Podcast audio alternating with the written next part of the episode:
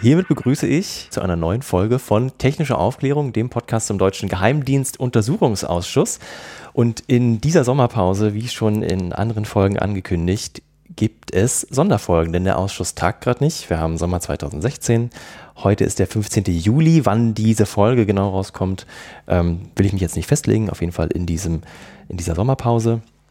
Und ja, ich sitze heute ohne Jonas da und bin für diese Sonderfolge nach langer Planung nach München angereist mit einer Begleitung aus Berlin, die heute nämlich einen Termin in München hatte und sich das so toll anbot zeitlich und wir jemanden gewinnen könnten, der in München wohnt, aber nicht aus München kommt. Und damit habe ich jetzt schon zwei, meine zwei Gäste heute erwähnt. Zum einen die Konstanze Kurz. Tag. Hallo Konstanze und den Tom Hillenbrand. Servus. Hallo Tom. Tom, wir haben uns in Berlin verpasst und zwar auf der Republika. Hast du einen Vortrag gehalten, der heißt, vielleicht kannst du den Titel selber mal nennen. Der heißt äh, 1684 statt 1984 des Königs NSA. Und da geht es um Überwachung und die Geschichte der Überwachung, der systematischen Überwachung. Das wird auch das Thema heute sein. Aber bevor wir da einsteigen und vielleicht nochmal wirklich nochmal beleuchten, warum das Sinn macht für, für äh, den NSA-Untersuchungsausschuss, den wir eigentlich beleuchten, ähm, dachte ich, vielleicht stelle ich euch als Person nochmal genauer vor. Wer euch nicht kennt, Konstanze ähm, wir kennen uns aus dem CCC-Umfeld, ähm, C-Base, also ich bin nicht im, im CCC, aber Ach, ich kenne dich aus dem Umfeld. Kein Mitglied, verstehe. Genau. Und ich kenne dich aber aus der C-Base und äh, von netzpolitik.org kann man dich kennen, da kennen wir uns auch. Wir haben ähm, eine gemeinsame Aktion gemacht auf dem ja. 32C3, als wir mit Anna Besselli und dem CBAS die Protokolle aus dem NSA-Untersuchungsausschuss, eingedampfte Protokolle aus einem größeren Zeitraum ähm, in die Szene gesetzt haben. Sollten wir unbedingt auch nochmal pitchen. Das Ding war geil, ja. Das ja. hat total Spaß gemacht. Der ähm, Titel ist Grundrechte gelten nicht im Weltall. Es gibt Audio- und Videoaufzeichnungen. Und war eine große Freude zu machen. Hat Spaß gemacht. Das war wirklich gut. Ähm, werde ich verlinken auf technische-aufklärung.de in den Shownotes zur Sendung. Also alles, was wir hier so erwähnen, äh, wird dort auch als Link äh, zur Verfügung stehen. Ähm, einfach raufgehen, auch gerne Kommentare hinterlassen, wenn euch denn nachher die Sendung auch gefallen hat. Aber Konstanze, äh, vielleicht sollte man noch ein paar mehr Sachen nennen. Du machst ja nicht nur, nur Netzpolitik und CCC. Gerade deine Arbeit im CCC als eine der Sprecherinnen ist ehrenamtlich, wie ich vorhin nochmal gelernt habe. Dafür wird man nicht äh, entlohnt. Das macht man, das ist äh, tatsächlich Ehre, wenn ich das so. Ja, natürlich ist, äh, also ist natürlich mein, mein Umfeld. Also ich meine, der Club ist ja schon irgendwie so eine langjährige Wirkungszeit von mir. Ähm, macht auch manchmal nicht so doll, aber meistens großen Spaß. Dann, ich dachte immer, du warst nur bei der HU tätig, längere Zeit, aber du warst ja auch bei der HTW. Ähm, die HU ist, muss man vielleicht die Nicht-Berlinern sagen, die Humboldt-Uni in Berlin. Genau, und die HTW ist die Hochschule für Technik und Wirtschaft in Berlin. Ja. Ähm, sag da was zu dem akademischen Hintergrund. Ähm, ich habe Informatik studiert, also äh, die Technik hat mich interessiert. Aber die Akademie, so wie sie in dem Zustand, wie sie heute ist, interessiert mich weniger.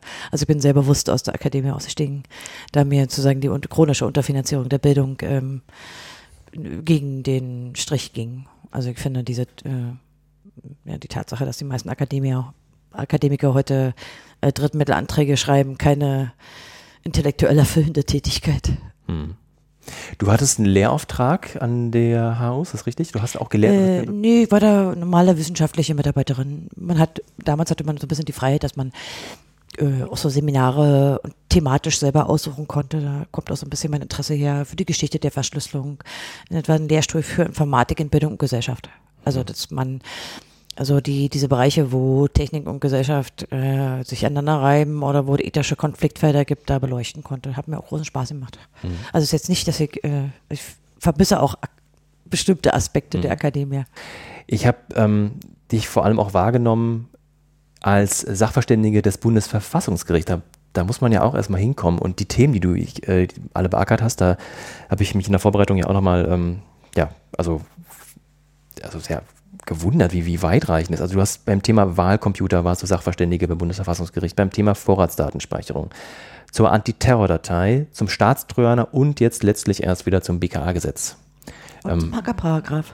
Den habe ich hier noch gar nicht an der Liste, den Hackerparagraph. Ich glaube, Krass. weil er nicht in der Wikipedia steht. Denn es gab kein Urteil dazu, sondern nur, ähm, also es gab eine Stellungnahme, aber die, die eigentliche Verfassungsbeschwerde ist nicht angenommen worden, sondern es gab nur so eine längere Begründung, warum sie es abgesagt haben. Deswegen ist es nicht in der Wikipedia. Und dann schreibst du noch eine Kolumne in der Frankfurter Allgemeinen Zeitung Im Feuilleton. im Feuilleton aus dem Maschinenraum. Äh, was ist das für eine Kolumne und wie oft erscheint die? Äh, die erscheint 14-tägig. Ähm, die geht, also muss ich ganz klar sagen, die geht darauf zurück, dass mich damals ähm, Frank Schirmacher eigentlich überredet hat. Also ich hatte vorher so ein publizistisches Interesse nicht so stark. Er meinte, ich soll das unbedingt machen. Hat mich auch ein bisschen, also durchaus ein bisschen unter Druck gesetzt. Also er wollte unbedingt, dass ich das mache. Mir dann so ein bisschen mit verschiedenen Formaten, die er sich so vorstellen konnte, gesprochen und seitdem ähm, schreibe ich die. War gerade die 163. Ich zähle noch. Schön. Und ähm, weil du gerade Frank Rieger erwähnt hast, du Habe hast ich nicht?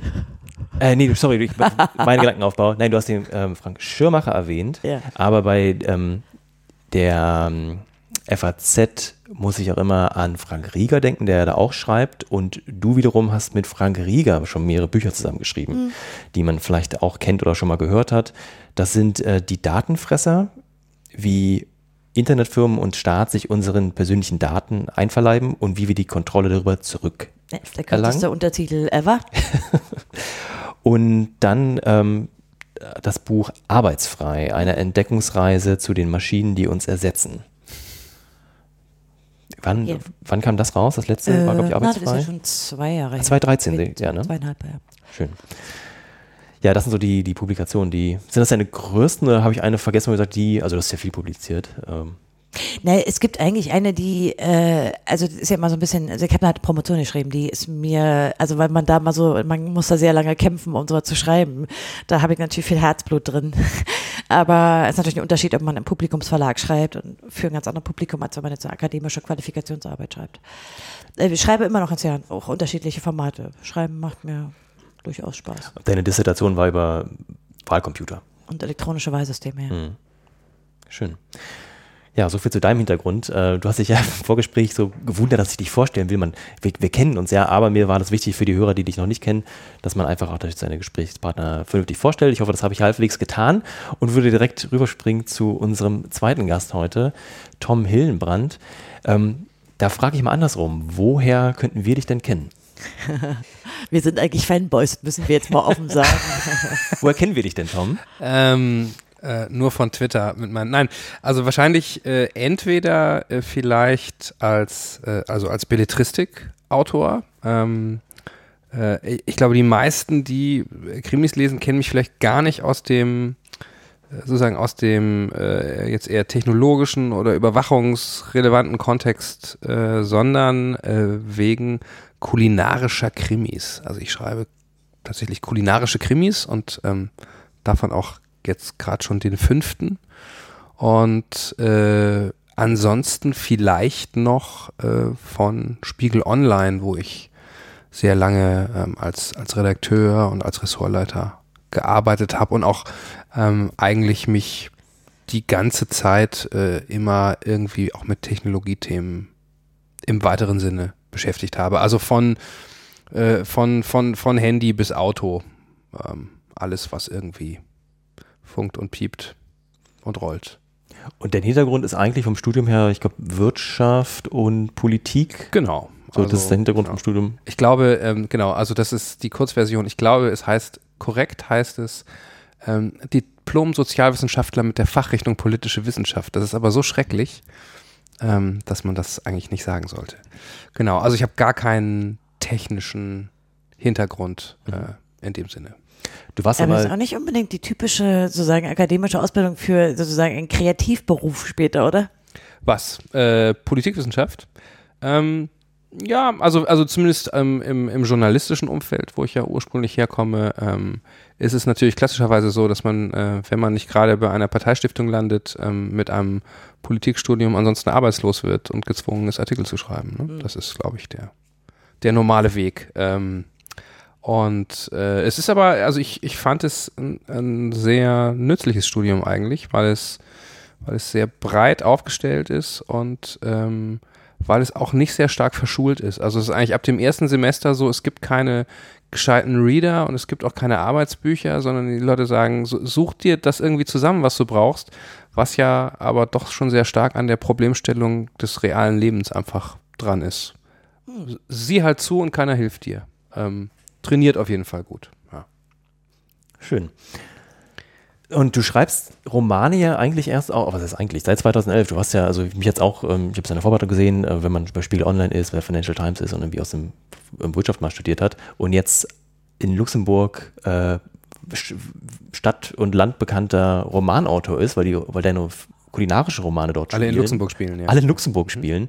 Ähm, wie kamst du zu diesem Karrierewandel oder du machst ja jetzt, ich sage mal, nur noch das. Du bist jetzt kreativer Bücherschreiber. Genau, also, also natürlich, natürlich war es so. Also wenn man, wenn man ähm, jetzt so, Medienbranche ist ja inzwischen ähm, nicht mehr so traumhaft, aber wenn man eine Ressortstelle bei Spiegel Online hat äh, und man die kündigt, sagen natürlich alle, jetzt bist du komplett verrückt geworden. Ähm, aber ich hatte, also während der Arbeit, nicht während der Arbeit, natürlich nur in den Pausen, äh, oder äh, am Wochenende hatte ich schon einen Krimi geschrieben und das hat mir wahnsinnig großen Spaß gemacht und da war mir auch schnell klar, dass ich das eigentlich machen möchte und äh, dann sind wir auch umgezogen von Hamburg nach München. Meine Frau hatte sich auch hier einen neuen Job gesucht und dann habe ich gedacht, jetzt, das ist ein guter Schnitt. Jetzt kündigst du einfach mal und, und guckst mal. Also, weil ich mir gedacht habe, wenn ich es nach vor 40 nicht mache, dann wird es vielleicht nichts mehr. Dann bin ich schon zu, alt und zu äh, unflexibel. Ähm, und ja, gekünd gekündigt und einfach mal probiert. Hat auch zum Glück ganz gut geklappt. Der Anlass für unsere Podcast heute ist ja dein Vortrag, über den ich glücklicherweise gestolpert bin vor Ort auf der Republika, den wir ja gerade schon erwähnt haben, wo du äh, das Thema Überwachung ähm, thematisiert hast.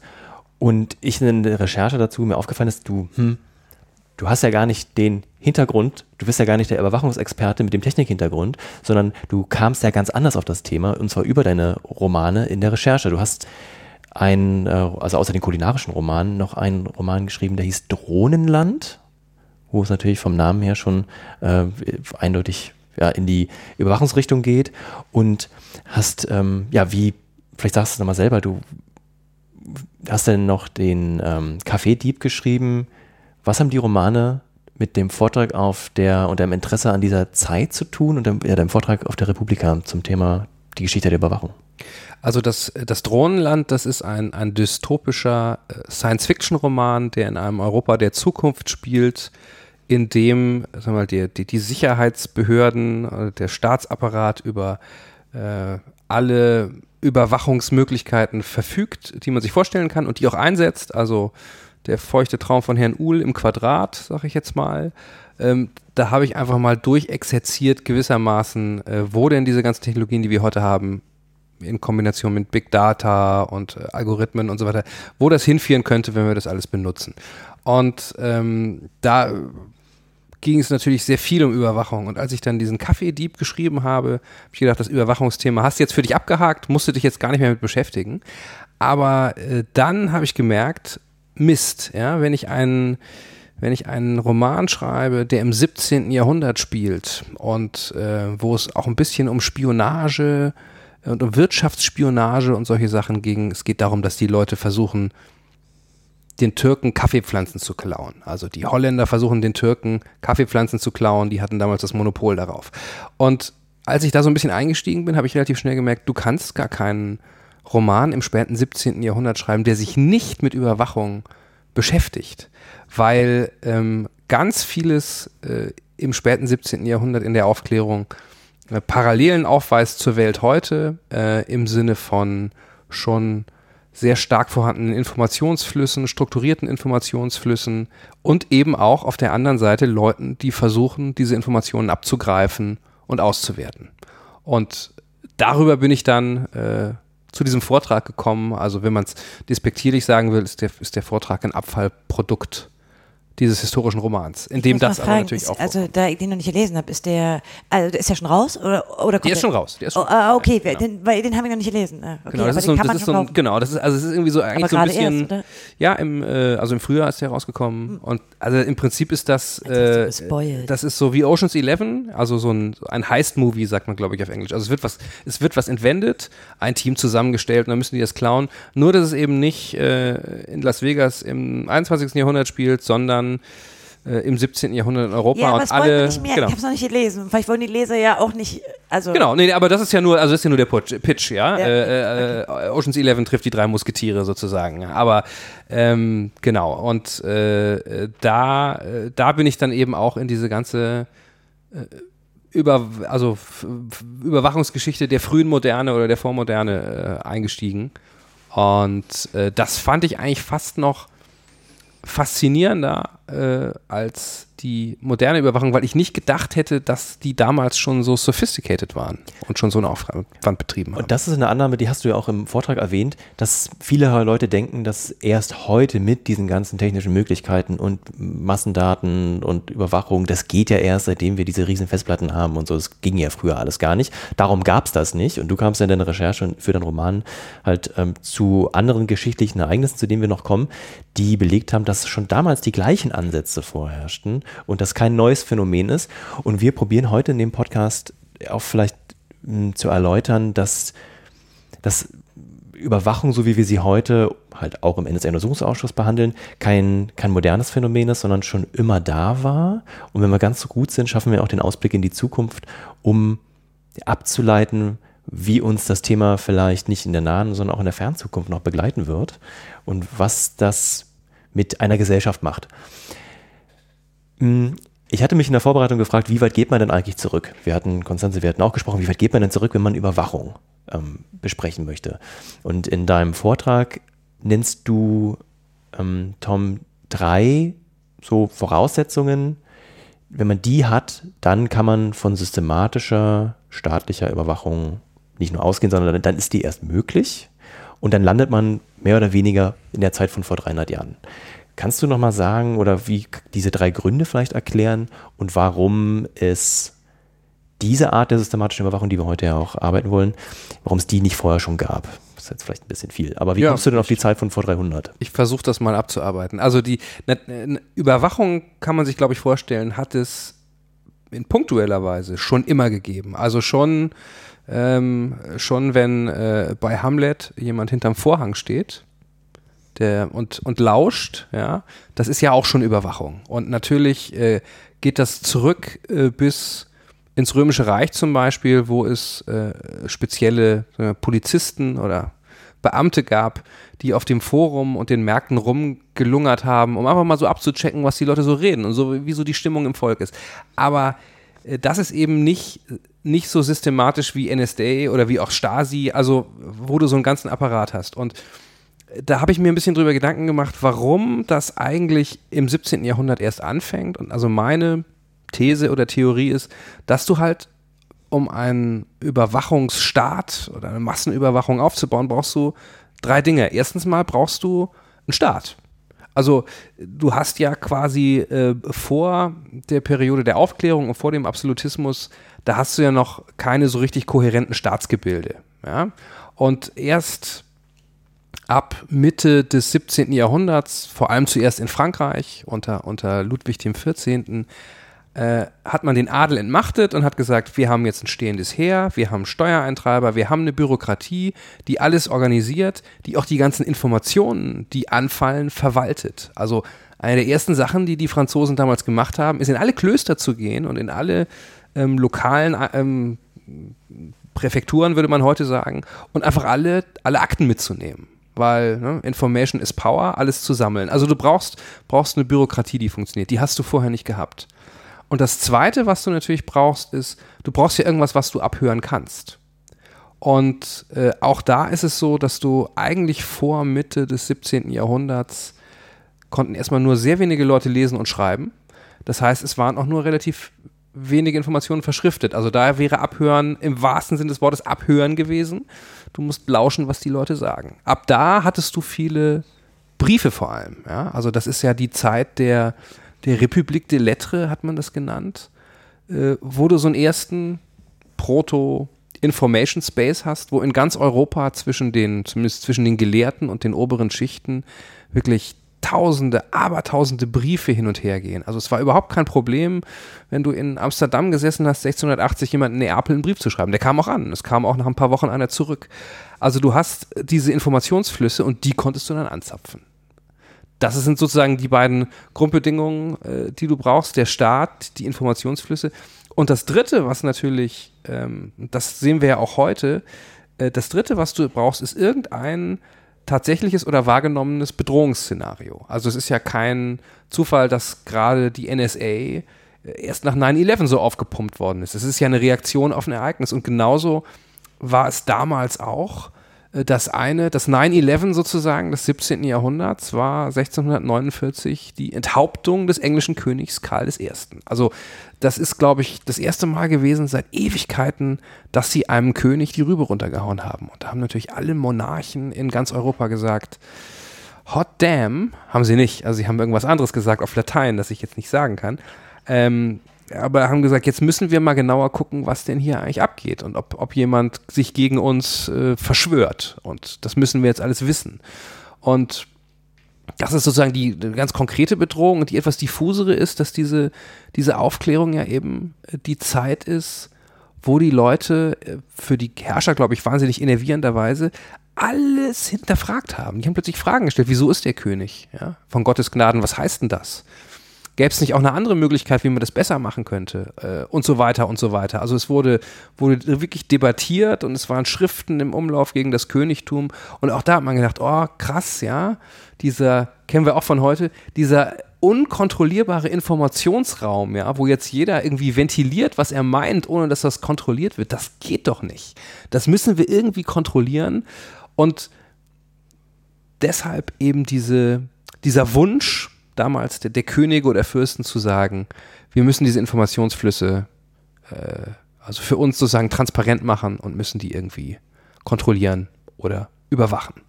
Das ist so die Grundvoraussetzung, glaube ich. Und, und das hast du einfach vorher noch im, im, im, im Spätmittelalter, äh, hast du niemanden gehabt, der das hätte durchführen können. Du hast keine Informationen zum drauf zugreifen gehabt und ähm, Bedrohungen hast du sicherlich auch gehabt, aber ich glaube, die ersten beiden Punkte sind entscheidend. Staat und Informationsflüsse.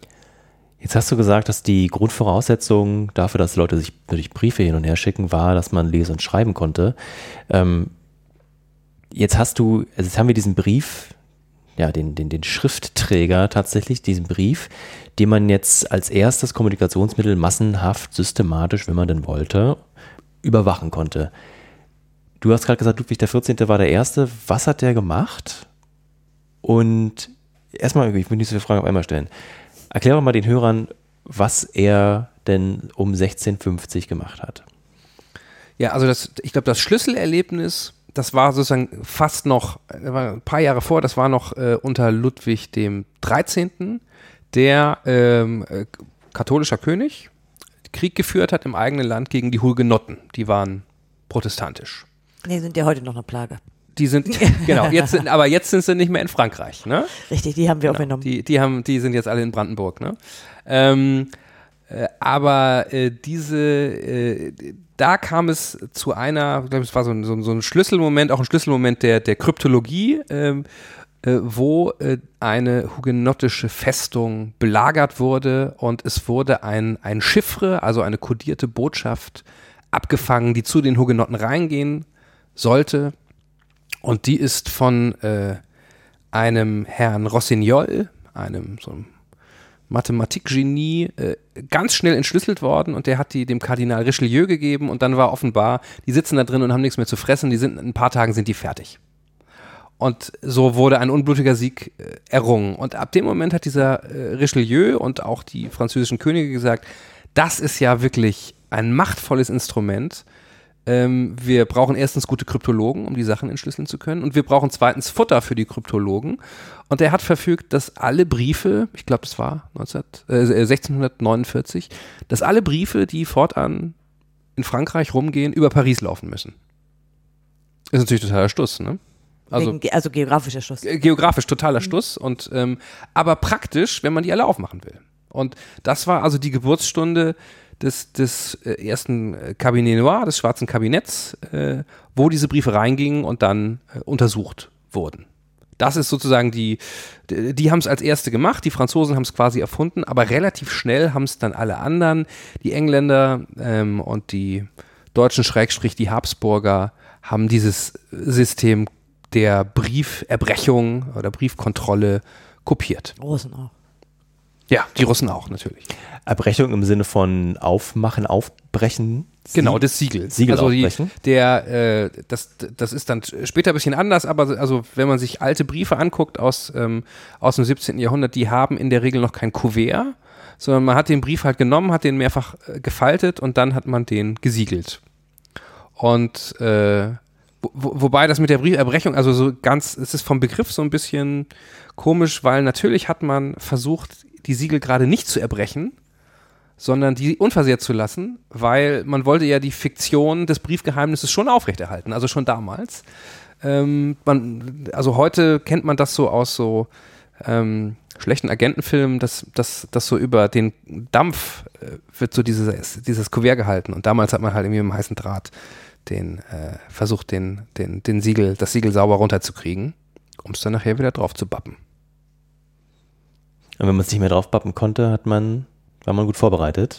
Und Genau, also, also die, diese, diese Kabinette, also am Anfang wahrscheinlich noch nicht, aber so über die äh, Jahre äh, der Professionalisierung haben sich halt immer mehr, ähm, also vor allem chemische Fähigkeiten, also nicht nur kryptologische, sondern auch chemische, äh, angeeignet oder handwerkliche, äh, dass man nämlich Quecksilberamalgam da hatte, um äh, ein, ein Klischee des Siegels zu erstellen dann konnte man nachher ein neues Siegel machen. Und also später war es sogar so, dass die einfach auch da die Stempel hatten, ja. Also, also wenn da jetzt sozusagen die Standards kamen, äh, ne?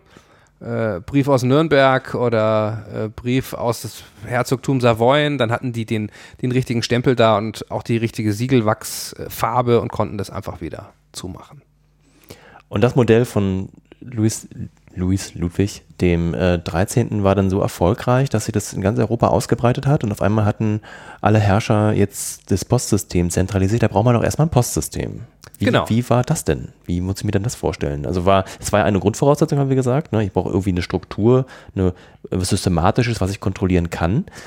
Wie, sie, wie sah denn damals das Postsystem aus und wie hat das ja, der Kontrolle auch in die Karten gespielt? Ähm, also das war von Land zu Land unterschiedlich. Also das französische Postsystem war ganz gut und auch recht zentralisiert. Das, äh, das Englische zum Beispiel hingegen, die, ähm, das ist vielleicht auch eher der angelsächsische Ansatz, ähm, da haben so mehrere erstmal so privat vor sich, vor sich hingeprockelt. Also die bekannteste war die, die sogenannte Penny Post, weil es einen Penny gekostet hat, die Sachen zu verschicken. Und äh, man hat damals auch noch nicht an, an, an Hausnummern oder Adressen meistens verschickt, sondern am Anfang noch zum Beispiel an Kaffeehäuser. Ja? Also äh, Tom Hillenbrand, Maxwell's Coffee House, London. Und dann kam das schon irgendwie an. Ähm, aber das fanden die englischen Könige äh, nicht gut, weil äh, es also schon vorher unter, äh, unter, unter, unter Oliver Cromwell, dem Lord Protector, der hat schon gesagt, also die, die Briefe äh, einzusehen äh, wäre eine der, der wichtigsten Maßnahmen gegen Verrat im Königreich. Und das Problem ist aber eben, wenn du verschiedene Infrastrukturen hast, diese privaten Postsysteme, dann kommst du an das Zeug nicht ran. Also hat man verstaatlicht. Offiziell natürlich eher mit dem Gedanken, äh, eine Verbesserung dieses Public Service zu erreichen, aber in Wahrheit, um eben auch wieder alles über das General Post Office in London zu leiten, wo man dann systematisch die Briefe eröffnen konnte. Und die besten, die besten Voraussetzungen, äh, die breitbandigste Brieftransportinfrastruktur, wenn man so will, hatten das Deutsche Reich und die Habsburger, weil da gab es die, äh, kennt man auch heute noch, die Familie Thurn und Taxis. Und die, äh, die hatten früher kaiserliche Kurierpost, so ab 1500 irgendwas äh, verteilt. Und jetzt zu der Zeit, spätes 17. Jahrhundert, ähm, gab es schon ein extrem ausgefeiltes Postsystem im ganzen Reich mit sogenannten Postlogen in äh, Hamburg, Nürnberg, Frankfurt, äh, Berlin noch nicht, weil es Berlin noch nicht gab. Aber äh, Also es gab schon Berlin. ja, aber es ähm, war vielleicht noch nicht ganz so wichtig. Nee, aber in Potsdam wird es sicherlich eine gegeben haben. Ja? Ja, Also, muss sich, glaube ich, genau. jetzt noch klar machen, wenn Mhm. man sich ins Gedächtnis holt. Irgendwie die Maximalgeschwindigkeit war das Pferd. Also, was ein Pferd leisten konnte, im Zweifel auch noch ein Pferd, was man austauscht, also nicht nur ein Pferd auf einer Strecke, war die Maximalgeschwindigkeit. Ich glaube, da muss man sich klar machen, dass es nicht so doll stört, wenn jemand noch mal einen halben Tag sozusagen sich nimmt und die Post durchsieht. Einfach weil die Geschwindigkeit so gering war. Ja, genau. Wobei auch schon damals, ähm, äh, auch, auch das, ähm, es ist also schon wohl damals so gewesen, dass zumindest die Postläufe so zuverlässig waren, dass wenn dein Brief zwei Tage zu spät angekommen ist, hast es schon gemerkt. Also die, die, äh, es, es gibt so, man weiß es nicht von all diesen schwarzen Kabinetten, aber man weiß es vom äh, geheimen Ziffernkabinett in der Wiener Hofburg. Das war sozusagen die, die NSA-Zentrale äh, des, des 17. und 18. Jahrhunderts, wenn man das so will. Ähm, die haben einen ganz klaren Tagesplan gehabt, wann am Tag welche Postsäcke reinkommen. Also erst die Auslandspost und dann die, die durchgeht nur durch Wien und dann die äh, innerösterreichische und so weiter. Und wann die wieder beim Postamt sein musste. Und das Zeitfenster waren schon so drei bis vier Stunden. Also länger ist ja ein halber Tag dann auch nicht, wenn es dann noch abtransportiert werden muss. Und in der Zeit musste ähm, dieses ähm, Interzipieren, wie man sagte, also das Abfangen und das, das, das äh, Anfertigen der Kopie des Briefes durchgeführt werden und dann musste der wieder raus. Das ist ja, Also wenn man es gab so, noch keine ja. Kopiermittel in dem Sinne, wie wir sagen. ja, man muss sich, man muss sich klar machen, dass die, dass die kein, kein iPhone mit Scannable-App hatten, ne? Also das, die konnten, ne? Die hatten nicht mal Fotoapparate. Ja, also das heißt, es musste alles jemand äh, im Zweifelsfall wahrscheinlich in, in, in äh, Sch äh, Schnellschrift oder irgendwas, äh, Steno ähm, schnell Abschreiben. Abschreiben, ja. Ah. Wenn es kodiert war, musste man natürlich auch ganz genau abschreiben, sonst wäre ja der Code hinüber gewesen. Weil äh, die, die Zeit, das dann sozusagen in, in Echtzeit zu dekodieren, die war eigentlich nicht da. Das musste man dann später leisten. Ne, in den, also immer dann, wenn es bewaffnete Konflikte gab oder so, ähm, schon aus den Gründen, dass natürlich die jeweiligen Militärs das wollten, haben sich natürlich bemüht, die äh, Abläufe zu beschleunigen, wenn sie an möglichst oder near Echtzeit Informationen wollten. Das heißt aber im Prinzip dann nur Manpower raufwerfen. Also die, man vergrößerte die Kammern äh, im, in Kriegszeiten. Und die hatten ja auch, also schon, muss man sagen, sehr talentierte und beeindruckende Leute da. Also nicht nur jetzt äh, der, der Masse nach, sondern ähm, äh, also wird berichtet von Leuten, die einfache Chiffren sozusagen so lesen konnten, wie wenn es die Zeitung gewesen wäre. Ähm, häufig ne, mathematisch, polymath-mäßig begabte, vielsprachig, also schon Na, ich glaube, das kann man nicht vergleichen mit der, mit der Kryptographie, die wir heute haben, Nee. wo, glaube ich, auch bei sehr mathematischen Genies nicht mehr möglich ist, dass jemand liest. Also, weil die einfach komplex sind, aber sozusagen einfache Chiffren konnte man sich auch aneignen. Klar, wenn man ein gutes, so ein gutes mathematisches Gedächtnis hatte und gute Memorierungsfähigkeit. Also, klar.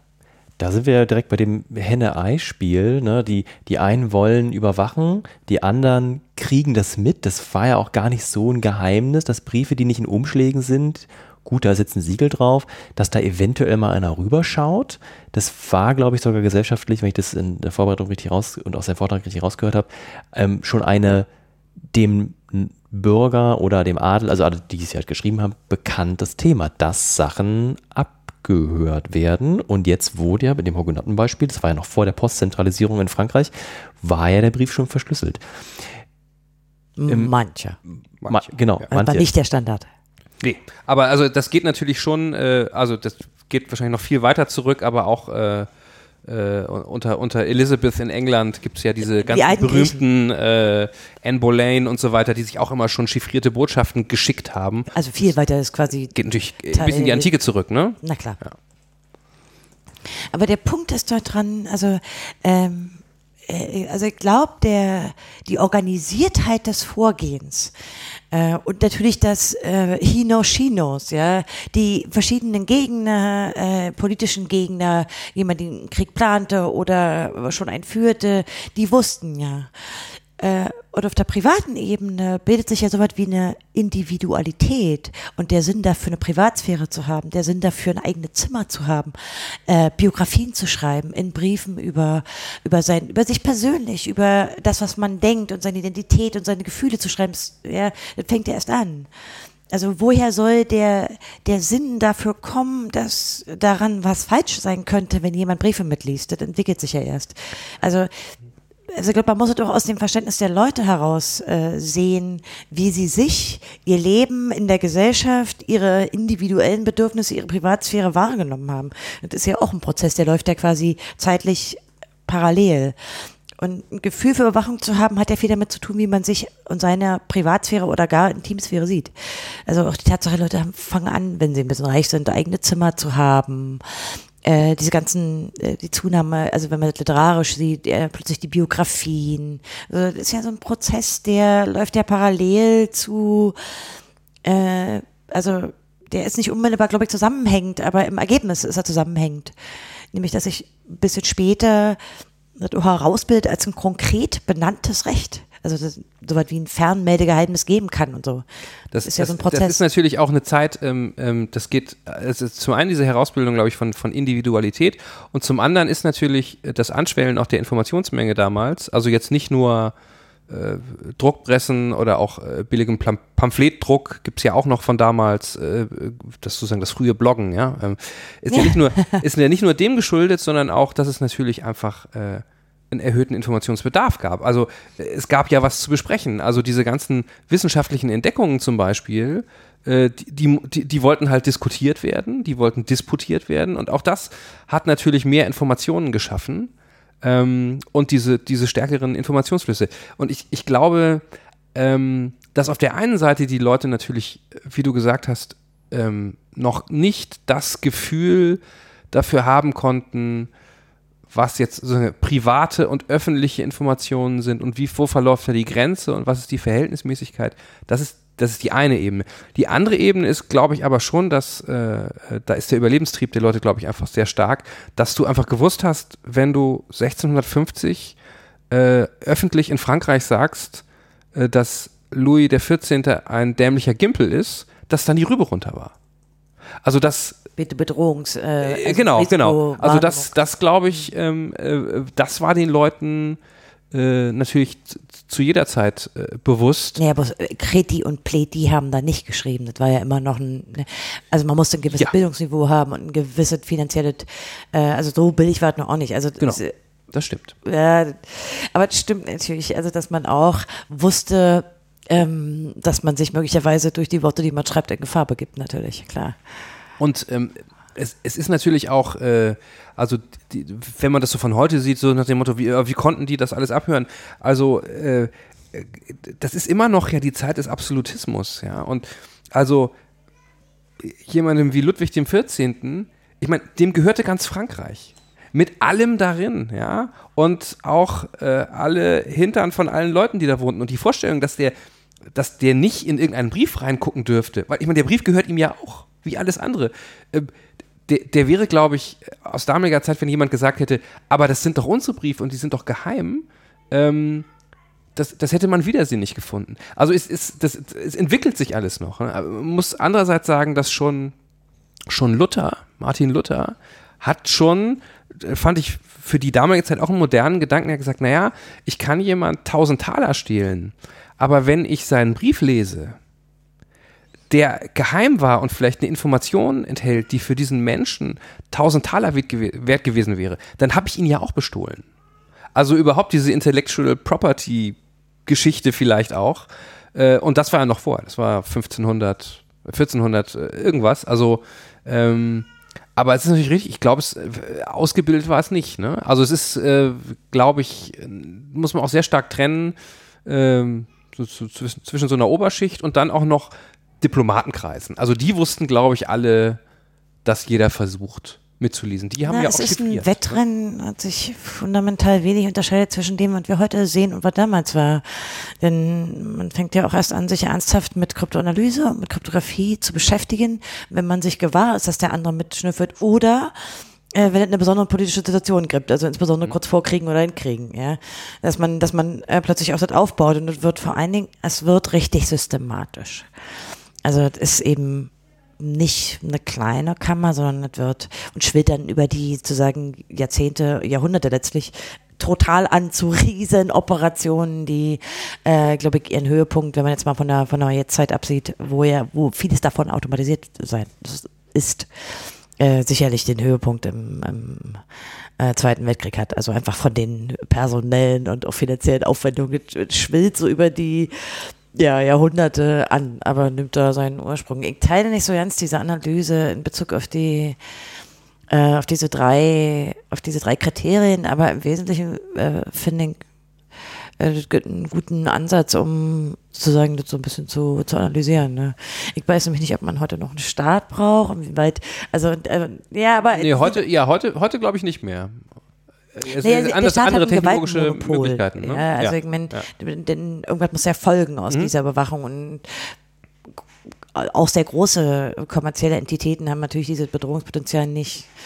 Aber ich finde ich finde auch einen guten Ansatz, also um zu analysieren über die Zeit. Also, genau. also ich, ich glaube, das ist auch eher wirklich, also das ist jetzt sozusagen nicht, nicht zeitlos, sondern das ist wirklich auf diese Zeit bezogen. Also natürlich könntest du so. heute, ja, ja, natürlich, also es ist mir schon klar, also du könntest natürlich äh, jetzt, jetzt mal, also wirklich total fabuliert, ja, aber ähm, äh, natürlich könnte, könntest du heute auch, äh, könnte heute auch eine, eine nicht staatliche Entität, wenn sie über genügend technologisches Know-how verfügte. So wie Facebook?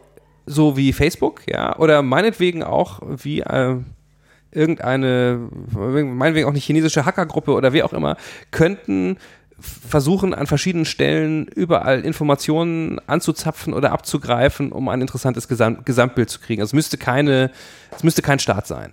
Aber ich glaube, ja, aber 1650 also Facebook und einer ja. chinesischen Hackergruppe, also mag sein für große, große Konzerne mit, ja. mit einer hohen Infrastruktur und viel Geld. Also die, aber die, diese kleine Hackergruppe von irgendwo, die würde ich jetzt mal nicht in diese Kategorie. Okay. Na, weil, also Große wir haben schon eine globale technische Infrastruktur für Kommunikation. Man muss schon, glaube ich, einige damit haben.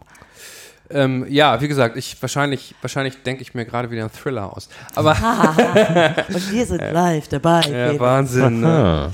ähm, nein, aber die, ähm, ich, ich, ich glaube, das, das bezieht sich jetzt wirklich auch nur auf äh, diese Zeit im ähm, 17. Jahrhundert, wo eigentlich, äh, also die einzigen Akteure, die die nennenswerten Ressourcen hatten, sowas zu organisieren, waren eben die Fürsten.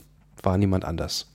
Ähm, das, klar, das ändert sich ähm, in der Neuzeit dann, aber damals, ähm, weiß ich, große Konzerne außer der naja, Vereinigten Ostindischen Kompanie fragen, oder so. Ob ja. Turn und Taxis irgendwie 100 Jahre später auch schon die Macht gehabt hätte, aber sie hätten, hatten halt nie äh, das Gewaltmonopol aus dieser Bewachung auch was Sinnvolles zu äh, zu, damit was zu machen. Mhm. Ja. Außer vielleicht, dass sie hätten bestimmten Leuten, die die Briefe nie bezahlen, sozusagen den Transport der Briefe verweigern können, aber kein, keine Folgen, wie sie den Staat mit der Rechtsetzung und Inhaftierung und so weiter.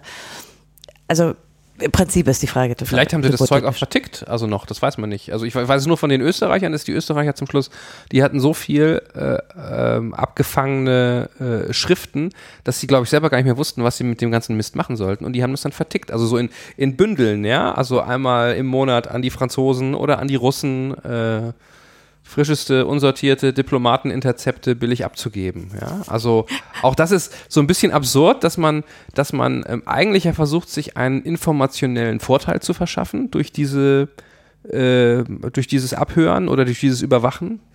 Ähm, und dann kriegt man aber irgendwie nichts raus und dann gibt man es jemand anders gegen Geld. Also ähm, das ist in sich nicht ganz schlüssig, aber. Äh Na, das ist in gewisser Weise schlüssig. Also, die ist ja heute auch nicht anders. Äh, die eine Überwachung hatten oft einen fragmentarischen Charakter. Das heißt, ich brauche eigentlich Leute, ein Team, intellektuelle sozusagen Power, um äh, Puzzleteile, die mir fehlen, äh, dazuzusetzen, also ein Gesamtbild zu haben, dass ich wirklich zum Beispiel mal angenommen, ich überwache äh, also die Tonnage von dem Hamburger Hafen, weil ich wissen will, zu sagen, was die Briten oder vielleicht die Norweger, äh, was die gerade verschiffen und was die brauchen und was sie kaufen und so. Dann fehlen mir halt Fragmente und ich muss über die Zeit analysieren.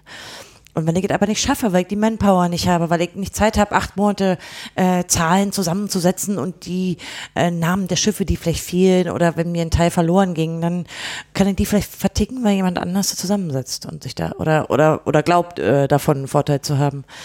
Ich glaube, es wird erst später so professionell, dass erkannt wird, dass es nicht nur das Intercepten ist und Auswerten und im Zweifelsfall ähm, die Verschlüsselung irgendwie rückgängig zu machen in, in, irgendeiner Zeit, sondern dass man daraus auch eine analytische Ebene herausheben muss. Deswegen man, man heute immer so viel von Intelligence spricht, denn das ist ja nicht, das ist nicht immer eine semantische Ebene. Manchmal hat man auch erstmal nur die Nachricht und kann die gar nicht einsortieren. Also wenn man sie denn entschlüsselt kriegt. Ja, also diese die Ebene, das haben sie glaube ich früher in der Organisiertheit äh, erst so Schritt für Schritt gelernt. Ist natürlich auch eine Geldfrage. Ja, wie viele Leute setze ich mich setze ich dahin? Habe ich auch noch drei Analysten, mhm. die gucken über die Zeit mhm. oder die holen sich Drittinformationen. Wenn ich zum Beispiel analysieren will, was geht aus dem Hafen raus, in welches Land und was für Güter kaufen die gerade, ist vielleicht für die Kriegsvorbereitung wichtig oder so. Dann muss ich vielleicht noch andere Daten hinzuholen, ja, abgleichen und so. Insofern, also diese, die Ebene kam erst. Also die Ösis waren schon nicht schlecht, aber gegen alles, was sozusagen später die Briten und die Amis geliefert ja. haben, war, Klar, waren die halt Anfänger. Natürlich, ja.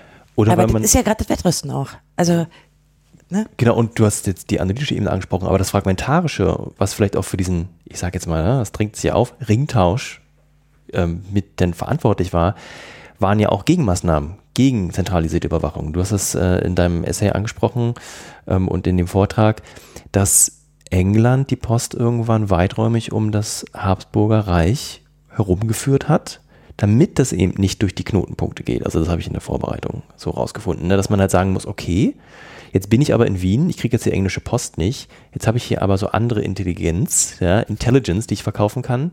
Ähm, vielleicht kriege ich ja dafür auch von, ich sage jetzt mal, den Polen Vielleicht ging da die Post nach England durch. Hm? Vielleicht kriege ich ja von denen was anderes außer Geld.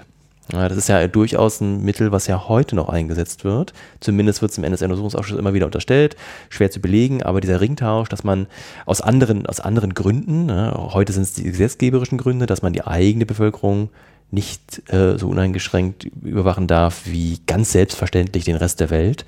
Gerade erst wieder im BND-Gesetz, ähm, neuen Gesetzesvorschlag äh, neu eingebracht, äh, un, uneingeschränkte Überwachung im Ausland, dass man sich dann die Infos, die man über das eigene Volk haben will, vielleicht von denen holt, die im Ausland sitzen und wiederum das eigene Land als Ausland betrachten und da fleißig überwacht haben. Ne? Also so viel zu historischem. Ja, ja, klar. Das, also das, äh, also sagst du, das ist nicht hundertprozentig bewiesen, aber es ist eigentlich so plausibel, dass man sich nicht vorstellen kann, dass es nicht gemacht wird. Also ähm, ich frage mich das übrigens auch, das ist jetzt, das geht jetzt fast ein bisschen davon weg, aber jetzt bei dieser, wo wir gerade ähm, schrecklicherweise wieder einen, einen Terroranschlag hatten in, in Nizza, äh, bei dieser europäischen Fahnder, Fahndungsdatenbank, kann man sich natürlich auch die Frage stellen. Also, das klingt so einfach, da müssen jetzt nur alle äh, 27 äh, Länder müssen da jetzt ihre Daten reinkippen.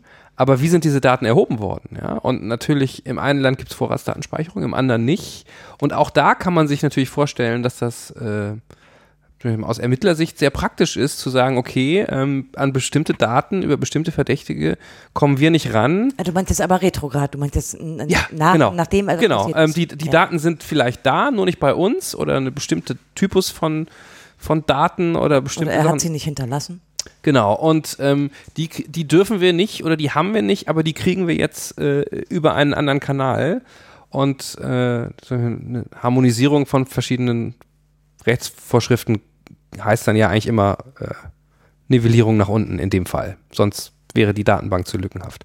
Aber genau, also bei den Geheimdiensten ähm, äh, gab es natürlich irgendwann doch ein Bewusstsein, ähm, oder was heißt Bewusstsein oder ein, ein Wissen der Leute, dass sie abgehört werden und der Versuch, das irgendwie zu konterkarieren. Und äh, da muss man sagen, und das ist ähm, vielleicht sogar auch wieder ähnlich wie heute, ähm, es ist zwar heute deutlich theoretisch einfacher, seine Sachen zu verschlüsseln, aber für die meisten Leute ist es ein Buch mit sieben Siegeln, haha. äh, und äh, sie, sie machen es nicht. Ja, ähm, und es war, einfach wissen sie aber auch noch nicht. An andere nein, nein, es, ist, also es ist einfach, äh, es ist jetzt vielleicht dann Desinteresse oder. Nein, ich meine, sie wissen nicht, dass es jemand anders äh, für sie tut. Genau, ja. Aber das war natürlich auch damals schon so, dass ähm, äh, die meisten Leute äh, entweder nicht in der Lage waren zu verschlüsseln oder die Art der Verschlüsselung, die sie benutzt haben, also einfache so Cäsaren, einfach irgendwelche Verschiebungen von so ein paar Buchstaben im Alphabet, das hat halt schon damals nicht mehr funktioniert. Und sie haben dann halt auch andere Wege versucht, also zum Beispiel eben die Briefe auf alternativen Wegen äh, transportieren zu lassen. Oder es war natürlich auch schon damals so, ähm, äh, auch sozusagen Parallele zu heute, ähm, man, man konnte jetzt nicht alle Briefe aufmachen und da reingucken. Das waren einfach zu viele, sondern man, man hatte schon damals eine Selektorenliste. Ne? Also wo einfach steht, folgende Leute sind irgendwie interessant, suspekt, was auch immer. Und die anderen nur, wenn du Zeit hast. Und die anderen nur, wenn du Zeit hast, oder beziehungsweise, ja genau, man, wahrscheinlich, wahrscheinlich hat man dann Stichproben gemacht, ne? aber im Prinzip, das waren die, die Diplo erstmal kommt die Diplomatenpost und dann kommen, kommt dieser freche Naturphilosoph da aus der Rue so und so und dann kommt noch der und der. Und äh, wenn man eine Deckadresse hatte, oder zwei Deckadressen eigentlich, für den Absender und für den, für den äh, Adressaten, Oder eine Verschlüsselung. Oder das, beides. das könnte man noch on top, aber wenn man überhaupt mal sozusagen nicht auf, von der Selektorenliste runterkommt, ähm, dann hast du schon gute Chancen, dass du einfach durch die noch relativ großen Maschen dieses Netzes damals äh, durchgehst. Man würde das heute Metadaten nennen, nicht wahr? Ja, genau, genau. Und äh, also sowas haben die Leute natürlich auch versucht und geheim und natürlich auch unsichtbare Tinte, also was heute nur noch vielleicht Achtjährige benutzen, aber war damals ein großes Ding auch. Ähm, haben die sich, glaube ich, aber schon damals in den schwarzen Kabinetten wahrscheinlich totgelacht. Weil äh, ich glaube, Genau, die es gibt auch meisten. steganografische Maßnahmen, die eine Weile wirkten, wo man versucht hat, sozusagen zu versteuern, dass da eine Nachricht ist. Ja, aber halt hält halt nicht lange. Das hält nicht lange. Also die, ich meine, wenn man überlegt, wie viele Briefe die, ähm, ich glaube, die, die Ziffernkabinett hat irgendwie über 100 Briefe am Tag äh, interzipiert. Da wird man, hat man eine relativ steile Lernkurve, glaube ich. Da sieht man relativ schnell alles und ähm, kann die meisten Sachen dann auch irgendwie äh, umgehen. Die Frage ist, ob diese Limitierung, die eine faktische ist, also eine, auch eine personelle, ob es die in Zukunft in irgendeiner Weise noch geben wird. Genau, das ist, also das ist, das Ey, das ist, war eine ist, Frage. Äh, die, ach so, ähm, ja, also in der Tendenz wahrscheinlich nicht mehr, ne? Also es, es wird immer einfacher, immer mehr erstens abzugreifen, zweitens zu, ist automatisiert zu analysieren. Ähm, und es gibt ja auch, das finde ich immer, ist natürlich äh, ne, irgendwie so eine, diese, diese krasse Big Data-Logik, dass es natürlich auch viel besser ist, viel mehr Daten zu haben. Ja? Also, äh, ich finde, man sieht das immer, also da gehen wir jetzt schon, ich weiß nicht, ob wir noch zu, jetzt schon zu schnell bei der Zukunft sind, aber Wir haben, wir haben wieder, Entschuldigung, Felix. Ja. Wir sind gesprungen, und bestimmt sind aus deiner gesprungen, ja. Struktur. nee, wir haben nee, jetzt, also, sind jetzt über das 18., 19. Jahrhundert drüber gesprungen oder weiß ich nicht, keine Ahnung. naja, ich Nee. meine, dass sich, es wiederholen sich einfach Sachen. Ich glaube, das arbeiten wir auch gerade raus. Da, wenn man springt, bleibt man ja trotzdem noch im Thema, weil sich das System der Überwachung immer wieder selbst überholt. Ne? Und damit ja auch die Gesellschaften und die Herrscher. Vielleicht willst du deinen Gedanken noch zu Ende bringen, sonst würde ich jetzt, ne, also das Springen ist erstmal natürlich, weil es wiederholt sich halt so viel in der Geschichte. Ne? Gerade hast du das Phänomen angesprochen, äh, mehr ist besser. Mehr ist besser hat man damals schon gedacht und denkt man heute. Und heute denkt man halt nur, ja, das können wir erst seit heute mit den großen Massendatenspeichern. Ich weiß nicht, ob man noch mehr als besser denkt. Ich glaube, die Ideologie ist längst ca- collected all. Ja. Also alles. Also ich glaube auch, dass, dass das schon sozusagen eine Veränderung auch zu früher ist und das hat, hat äh, äh, mit äh, hat mit Big Data zu tun, hat auch mit, mit lernfähigen Computern. Also mal jetzt ein Beispiel. Also wenn wir jetzt, ähm, jetzt, jetzt haben wir diese äh, sogenannten Gefährder, also die Also Leute, du zum Beispiel. Diese, hm? Na du, also, ja, also- kreativer, Ja, kritische Haltung zum politischen System. ja, total. Voll der Also- Gefährder. Voll der Gefährder, ja. Also jetzt, jetzt haben, also diese, ich bin auch so eine tickende Zeitbombe, genau. Aber jetzt haben wir, also jetzt haben wir diese, sagen wir mal, tausend tickenden Zeitbomben im Land, äh, in Anführungsstrichen tickende Zeitbomben, also die jetzt irgendwie wo man jetzt sagt, äh, die, die könnten sich radikalisieren und einen Terroranschlag verüben. So. Und äh, wir wissen, dass es nicht möglich ist, die, äh, sagen wir, mit menschlichen Polizisten alle 24-7 zu überwachen. Jetzt lassen Jetzt wir mal bei der den, Polizei, nicht, nicht bei Geheimdiensten. Ich aber ja, jetzt lassen wir, oder lassen wir mal den Punkt beiseite, ähm, ob es nicht, äh, ob das überhaupt jetzt rechtsstaatlich äh, irgendwie äh, opportun ist, tausend Leute, die jetzt erstmal noch alle noch gar nichts getan haben, ihrer Privatsphäre zu be berauben und die 24 Stunden zu überwachen. Aber selbst wenn wir uns dafür entscheiden würden, das zu tun, und das ist jetzt auch, glaube ich, erstmal egal, ähm, ob das eher bei der Kripo liegt oder bei einem Dienst. wow. Nee, Moment, Moment, Moment, lass mich, lass mich ausreden. Ähm, wenn du jemanden 24 Stunden lückenlos überwachen willst, und zwar, sag mal, auf die klassische Weise mit Leuten, die dem hinterherlaufen und die sich vielleicht auf das Observation. Handy, Observation, brauchst du, wie viele Leute für einen? So 20 ungefähr, glaube ich, ist so. Das heißt, du Wow. bräuchtest, ja? Mehr wahrscheinlich, wenn es 24 Stunden sind. Genau, sagen wir, gut, sagen wir einfach mal aus Spaß, es sind 25 Leute, die du brauchst. Dann brauchst du alleine für diese Gefährder in Deutschland 25.000 Mann. 1000 Leute, 24 Stunden jeden überwachen, 25 Mann pro Person, 25.000. Das ist ja nicht leistbar. Und da wird natürlich sofort irgendwann jemand sagen, da kommen wir jetzt, glaube ich, relativ bald hin, ähm, jemand sagen, okay, das müssten wir alles automatisieren. Wir müssen einfach alles über die sammeln.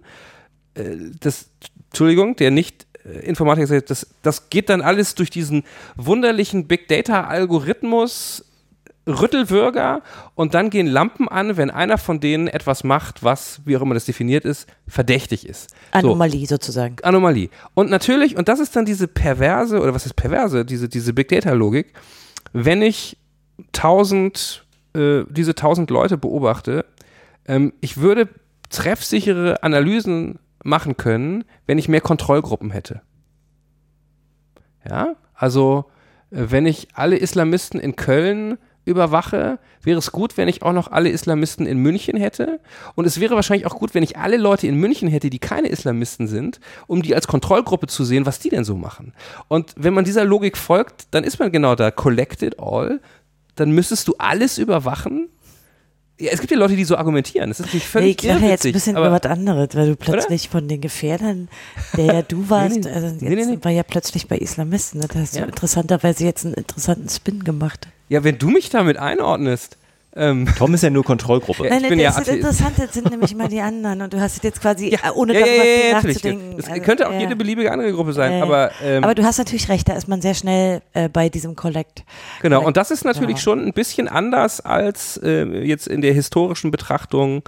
Das, das hat eine andere Logik und ähm, das ist eben auch die Frage, also das, da waren wir eben jetzt auch schon, dass äh, natürlich sich sehr viele äh, frühe Massenüberwachungsregime irgendwie überlebt haben oder verschwunden sind. Ähm, häufig, weil der Staat, der sie betrieben hat, äh, entweder verschwunden ist oder was Besseres dann zu tun hatte. Ähm, aber man kann sich natürlich schon die Frage stellen, ob es nicht ein dystopisches Szenario gibt, ähm, äh, also wo wir jetzt sind, wo man sagen kann, aber wenn all diese Daten einmal da sind und die alle gesammelt sind, ähm, äh, ob das dann nochmal weggeht. Also du hast vorhin gesagt, die Leute werden sensibel für Überwachung und fangen an zu verschlüsseln, zum Beispiel Be- in, in, vorm Krieg. Ja, oder in, Krieg, in, in, in so Kriegssituationen. Ähm, Naja, also oder wenn es vielleicht einen, einen Umbruch des politischen Systems gäbe, ja, wo jetzt irgendwie ein autoritärer Herrscher kommt und sagt, jetzt muss ich aufpassen, äh, was ich sage. Achso, du meinst jetzt wie in Großbritannien gerade. Genau, und dann muss man natürlich sagen, ähm, sorry Leute, too late. Ja, ihr habt die letzten 20 Jahre gequasselt und das ist alles auf Platte und es wird jetzt alles gegen euch verwendet. Das kann natürlich passieren und das ist dann so ein Szenario, wo die äh, historische Betrachtung nicht mehr greift. Aber äh, bisher, das ist ja doch relativ beruhigend, dass äh, bisher alle diese Überwachungsregime irgendwie in sich zusammengeklappt sind und Naja, meistens auch weil ihren man Zweck nicht erfüllt mal einen haben. Vektor Ne? in deiner Betrachtung und der Ja. Vektor ist natürlich die technische Möglichkeit. Ja. Also dass es jetzt Fußfesseln gibt, mit denen, mit dem, wo du ein Bewegungsprofil festhalten willst, dass es die Ortungswanze gibt, die im normal, äh, Mhm. also das kommt ja dazu. Also es ist wir sind in einem Zeitalter, wo es möglich wird. Und die Möglichkeit hätten ja frühere Herrscher, egal welcher Natur, so nicht gehabt. Also einfach die Technik ist jetzt da. Sowohl bei der Speicherung, bei der Prozessierung von Informationen, wie auch bei äh, letztlich der Hardware. Also die, die ist vorhanden und die Vernetzung. Also das ist natürlich ein Vektor, den man dazu nehmen muss. Mhm. Denn Menschen können erst über etwas nachdenken, ob sie es vielleicht tun sollten oder als Gesellschaft wollen oder die gewählte Mehrheit will oder so, wenn es überhaupt geht. Sozusagen Aber glaubst du denn, dass, also selbst wenn, wenn äh, äh, die technologischen Möglichkeiten ähm, besser werden, in Anführungsstrichen, also im Sinne von, es lässt sich noch besser und lückenloser überwachen und es wird auch mehr genutzt, ähm, äh, kann man damit die Bevölkerung kontrollieren? Ja? Also funktioniert das? Also kann man damit, wenn, wenn jetzt Millionen von Leuten wütend werden und auf die Straße gehen, nutzt es dann irgendeinem Geheimdienst, dass, dass er das weiß? Das ist ja, das ist die Frage. Es ist jetzt Also eine fast marxistische Frage, ob nicht, dass sozusagen die, die revolutionären Massen, ja, im Zweifelsfall, äh, immer obsiegen, ja? Ja, well, die letzte. Revolution ist natürlich ein bisschen her. Ja, Also Ja, ja, natürlich ist es die Gretchenfrage, die man sich, die man sich wahrscheinlich stellen muss, ob letztlich, äh, ob das eine Folge von, also ob das eine Repression hat, vielleicht auch eine nicht so bemerkbare Repressionsfolge hat, die dazu führt, dass es zu dieser, dieser Form von Aufständen gar nicht mehr kommt. Also klar, die Frage, die drängt sich natürlich förmlich auf. Ja, ich meine, äh, du schreibst die Sci-Fi. Ja, aber ne, also ähm, äh, also das, das ist das ist sozusagen ähm, im Internetzeitalter keine Bevölkerungsaufstände mehr gibt, äh, ist ja aber eigentlich schon widerlegt, oder? Also zumindest durch ähm, arabischen Frühling Oh, und ich so wusste, weiter. dass du das sagst, aha, weil in Ägypten, in, ja, gut, hat nicht geklappt, ne? ja, einfach, naja, im Ergebnis. Im Ergebnis stimmt, ja, aber Meinst du, ähm, mehr Leute sozusagen aufgrund ihres Kommunikationsverhaltens sozusagen in irgendwelchen Folterknästen gelandet sind als, also die, die Frage muss man sich ja mal stellen, gerade wenn das jetzt zwei Jahre her ist. aber hat also man von der ist immer die Frage von wo man guckt, ja? Also aus ähm, aus Sicht sozusagen der äh, Aufständigen, äh, Aufständischen, also wenn wir jetzt bei Ägypten bleiben, äh, Katastrophe, total schief gegangen. Ähm, aus Sicht von, sagen wir mal, Herrn Mubarak, hat es dem etwas, ich weiß nicht, wie genau er seine Bevölkerung abgehört und ausgespitzelt hat. Vollständig die ganze, das ist doch das Interessante daran. Die haben ja einen Großteil dieser Überwachungsinfrastruktur auch aufdecken können während dieser Ja. sozusagen Tage, wo niemand äh, so richtig die Kontrolle hatte. Ja, sehr interessant, natürlich. Also war eine komplette Überwachung, ja. Ähm, also von der aber es hat sozusagen äh, hat hat jetzt ihm als als sozusagen herrschendem äh, der das ja auch sozusagen installiert hat, um die Kontrolle zu behalten, aber jetzt auch nichts genützt, ne? Nee, in dem, aber ich meine, komm, Mubarak war auch echt mal überfällig. Also ich meine, Ja, das ist jetzt gar keine, das ist jetzt gar keine, gar keine Wertung, aber es geht, es geht nur darum, da sitzt, da sitzt irgendeiner äh, in seinem, äh, in seinem Schloss oder in seiner Festung und ich, ich übersp überspitze es jetzt ein bisschen, ja, aber sitzt da vor seinen tausend Monitoren und kann genau sehen, was die Leute sagen und sieht, alle wollen, wollen, das, wollen mich aufhängen eigentlich, ja? naja, aber es ist eine gewisse Größe an was? Welle, die Ja. sich gegen dich aufbäumt, wird das selbst- für einen äh, Polizei- und Militärstaat. Ich meine, also Mhm. muss man ja auch mal sehen. Also ich meine, äh, das ist in Ägypten ja noch mal anders als in anderen Ländern, einfach weil Genau, das Militär ja, sehr präsent ist. Aber also eine gewisse Menge, denke ich, wirst du so schnell nicht wieder los, ja. Natürlich hast du heute auch Propagandamittel und also, Mhm. ja, aber ich meine, äh, ich glaube nicht, dass es nicht mehr möglich ist zu revoltieren, aber nur ist ja Ägypten nicht der perfekte Überwachungsstaat mitnichten. Ja, natürlich, klar. Also die, also es könnte, könnte natürlich sein, wie du gesagt hast, dass, ähm, dass die, die Schwelle, wo irgendwie Widerstand dann überhaupt noch möglich ist, dass die höher wird. Ja? Naja, oder das, Das- wir nehmen mal diese, heute wird ja viel auf Twitter und Facebook dann geschoben und so, äh, dass das Bewusstsein klarer gewesen wäre, dass alles, was ich darüber sage, unmittelbar mich und meine Familie gefährdet. Also, also Mhm. Bewusstsein dafür, dass, wenn ich mich darüber organisiere, hat es Folgen für mich und meine Lieben oder so. Also das ist ja nochmal die, auch noch die Frage der, der Verhaltensänderung, wenn das plötzlich ausgerollt ist und bekannt ist, Mhm. was für Folgen hat. Also der, der, der Überwachungsstaat Ägypten war ja in seiner technischen äh, Konstitution so der Bevölkerung nicht, nicht, nicht vollständig bekannt. Natürlich wusste man, boah, die haben ihre Ohren und Augen überall, aber Mhm. das ist ja nicht so, ja, dass es im, im Detail bekannt war, wie stark die ihre eigene Telekommunikationsinfrastruktur äh, abschnorcheln. Die, die Amerikaner äh, zum Beispiel überwachen ja bis heute auch noch die Briefpost, ne?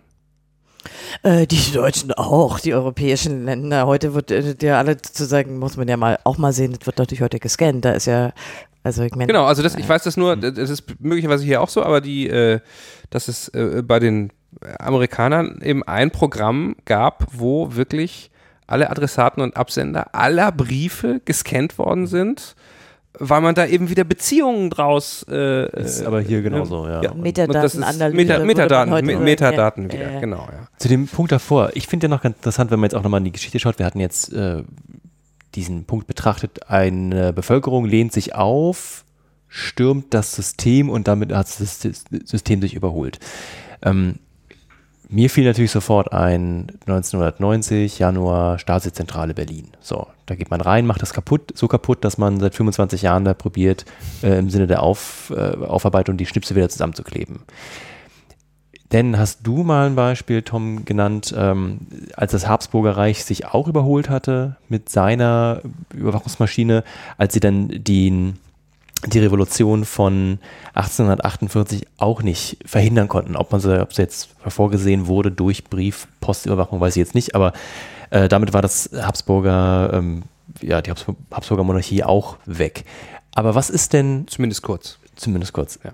Aber was ist denn, wenn die diese Überwachungsmechanik Mechanik gar nicht mehr im Inland ist? Was ist denn zum Beispiel, wenn das Kompromat, was gesammelt wurde, bei der NSA liegt, die alles überwacht, ich, oder ein ausländischer Geheimdienst und meinetwegen hat ein Inlandsdienst, der seine Bevölkerung unterdrückt, diese Daten auch, dann kann ich ja da zwar stürmen, aber das Kompromat haben die anderen immer noch, wenn sie wollen. Ja, das, aber das ist ja, glaube ich, ähm, äh, also das, das ist sozusagen wahrscheinlich äh, mit der Stürmung der, der, äh, dieser Stasi-Zentrale und wo man da, gab es diese Bilder, wie, wie, wie diese Akten dann da so runterflattern, das ist, glaube ich, ja das wahrscheinlich das letzte Mal gewesen, dass man so einen Datenbestand zerstört hat. Ach, aber ich bitte dich. In dieser, ne? also als die unorganisierten DDR-Bürger die Normannenstraße gestürmt haben, Ja. da waren auch ein paar Profis drunter, nämlich die Geheimdienste, Die haben mit Potenten der ganzen Ah, Welt, die da auch ihre ja, ja, aber natürlich. Nein, aber was ich, nein, was ich, was ich meine mit zerstört ist, wenn, wenn heute jemand eine Datensammlung anlegt ähm, und ich glaube, es ist ganz egal, auch, äh, ob der Dienst im Land ist oder nicht im Land ist. Also wenn, wenn ich eine große Datensammlung habe und ich möchte die irgendwie für die Ewigkeit, sagen wir mal, sichern, ja, oder das selbst, äh, wenn, und möglicherweise, äh, vermute ich jedenfalls mal, denken Geheimdienste auch in solchen Kategorien, wenn jemand fünf äh, ICBMs äh, auf äh, mein Hauptquartier wirft und dann nur noch ein 400 Meter tiefer Krater Wir übrig sollten das bleibt. übersetzen, seine Interkontinentalrakete. Ja, Hm, Interkontinental. oh, gleich Willi, Ballistic schön, Missile, ja. genau. Ja, also, ja, aber Da kommt der das- Sci-Fi-Autor durch. der kommt ja, äh, du, der kommt gar nicht der Sci-Fi-Autor durch. Du glaubst doch nicht, du glaubst doch nicht, dass die, äh, dass äh, äh, jede, jedes Land, das äh, ähm, Atombomben hat, hat natürlich auch eine Zielliste und natürlich, äh, Also außer die USA, die haben das nur zur Abschreckung. Hast die haben die, aufgepasst? die haben die nur, aber die Russen, ja, die Russen, die äh, haben, haben bestimmt äh, da irgendwo stehen, so viele auf Langley, so viele auf so und so, ne, so viele auf Quantico ähm, und so weiter. Und äh, natürlich wird sich da auch jemand drüber Gedanken machen, äh, wie man solche Daten für die Ewigkeit schützt. Und ähm, das ist wahrscheinlich, wenn man weiß, wie es geht, nicht so schwierig, die noch irgendwo anders zu speichern. Ja, also aber das, ist so ein Kompromiss. Inlandssystem. Das Inlandssystem ist ja, ich sag mal, wenn, wenn ich jetzt einen Inlandsgeheimdienst habe, so, Ja. dann das Regime fällt, die Leute stürmen die dann irgendwie doch bekannte Geheimdienstzentrale, Mhm. dann ist das System mit meinetwegen auch weg und die Daten vielleicht auch und heutzutage sind die Festplatten vielleicht auch, ist es alles nicht so mit leichten könnte in Daten. Berlin ein Problem sein. Der BND hat einen Wassergraben gebaut. Haben die jetzt, ach, stimmt, haben jetzt Wasser Kann man den auch mit siedendem Öl füllen oder ist das, das klingt so mittelalterlich so? Ja, ich finde das auch sehr mittelalterlich. Ich wollte Ja. nur, also es wird Ja. schwierig mit der Erstürmung später. Aber es ist sicherlich, äh, in, in, also äh, so, so ein Kompromat zu, zu, zu, zu, zu vernichten, wenn jemand das irgendwo sicher ablegen will. Was ist das denn, okay, da- das ist aber der Inlandsgeheimdienst. Was ist denn mit den Interessen des Auslands? An diesen Daten. Ich nehme jetzt mal das Beispiel Facebook. Wenn sich jetzt ein oder ein, ein anderer Dienst, wenn sich eine Widerstandsbewegung in einem Land X organisiert über, Über Facebook. über Facebook. Oh, Felix. Nein, wieder, Widerstand. na, JJ hä? Che Guevara auf Facebook. hä? Nein, Hallo, das nein, sind die die, Leute, Gese- die konsumieren wollen in erster Linie und sich unterhalten wollen. Ich bitte Warum dich. schaltet man denn Facebook und Twitter ab? Die Revolution wird von Facebook ausgehen? Ja. Sag doch auch mal was, Tom. Die Masse kennt nichts anderes. glaube- und man nimmt das. So, jetzt Ich hat aber glaube, der jetzt, Kollege er, wirft gerade nur ein Beispiel. Es geht Ja, nicht ich- um Facebook, genau, es könnte genau. auch irgendein andere. Richtig. Ja. Darum geht es. Und jetzt in dem Beispiel Facebook ist die Technologie halt nicht inländisch. Das ist eine ausländische Technologie für äh, alle Länder dieser Welt, außer das eine Land, aus dem die Technologie kommt. Und da liegen die Daten ja auch noch. Und, da an, und es ist ja nun kein Geheimnis mehr, dass die Geheimdienste äh, auch auf diese Daten, andere Geheimdienste auch auf diese Daten zugreifen. Nicht nur dieser eine inländische, der, der sein eines Volk unterdrücken möchte oder überwachen möchte. Das heißt, ich kann die gesammelten Daten ja auch gar nicht mehr in einer Revolution so einfach zerstören, an mich nehmen äh, und, und damit das aus der Welt schaffen. Ja, da Da- möchte ich aber also die positiven Aspekte auch mal betonen. Wenn ich später zum Beispiel eine Wahrheitskommission nach meiner Mhm. Revolution mache, da hilft mir doch dieser Kompromatkoffer wunderbar, die richtigen dahin zu setzen. Da muss man nicht so lange Bürtlerbehördenmäßig rummachen, ne? Das passt alles auf einen Also, dass man auf wen man im Zweifel an die Wand stellen muss, wenn es soweit kommt. Ja, das kann der Algorithmus errechnen wahrscheinlich. Aber nein, aber also im, im, im, ich, im Ernst äh, glaube ich, ähm, dass Daten, die da sind und erhoben sind, wieder verschwinden zu lassen, einfach inzwischen fast unmöglich ist. Und ich muss sagen, also mein ähm, äh, das Drohnenland war vielleicht ein bisschen dystopisch, aber es geht natürlich immer noch viel schlimmer. Und ich finde, es gibt ja, es gibt sozusagen äh, für diesen, für diesen massenhaften, sagen wir mal, Missbrauch oder auch das Sammeln von Daten gibt es ja drei Szenarien. Ähm, es gibt ein gutes, ein schlechtes und ein ganz schlechtes. Das ist jetzt auch wieder natürlich vereinfacht und überspitzt. So, ich will ja das, nur das Gute hören eigentlich. Nee, das, das, das, das, das Gute ist, du hast einen, wir mal, einen äh, noch halbwegs funktionierenden Rechtsstaat, in dem werden über Teile der Bevölkerung wahrscheinlich viel zu viele Daten gesammelt, aber irgendwie gerät die Sache noch nicht völlig aus dem Rahmen in dem Sinne, dass jetzt nachts Leute kommen und irgendwie die Leute mit, Weil das ist mitnehmen. ein gutes Szenario. das ist das gute Szenario. Das ist ja schrecklich. Ja, das, das, das, Hast du nie Star Trek geguckt? Star Trek ist mir viel zu positivistisch. Irgendein Sci-Fi, wo, ja, ja, na und militaristisch, Das, ja, ja, ja, das, das, und das zweite, das, das, ist mein Wasser. das ist dein Wasser. I'm sorry. Ja, das, ähm, ich werde dein Wasser nicht überwachen. Das äh, zweite Szenario ist ein. ja, das ist auf jeden Fall schlimmer. Können wir ja, nicht mal wirklich Gutes haben? Nee, das ist doch es kein Gutes. Also bei mir, für mich gibt es kein Gutes. Also ich bin, Oh Mann, ich bin da auch sehr, ich bin da sehr pessimistisch. Ich moderiere nur. Ja, das, das, das andere finde ich ist, äh, dass du natürlich, äh, äh, worüber wir auch schon gesprochen haben, wenn, wenn du in einem Staat lebst, der jetzt tendenziell eher totalitär ist, dann ist dir natürlich viel bewusster, dass es vielleicht, soweit es überhaupt Twitter, Facebook, was auch immer gibt, keine so gute Idee ist, bestimmte Sachen da zu posten. Aber ich finde, das schlimmste Szenario ist ja, dass du f- 25 Jahre hast, wo jeder meint, oder vielleicht auch 50, wo jeder meint, äh, er darf sagen, was er will und hat Meinungsfreiheit.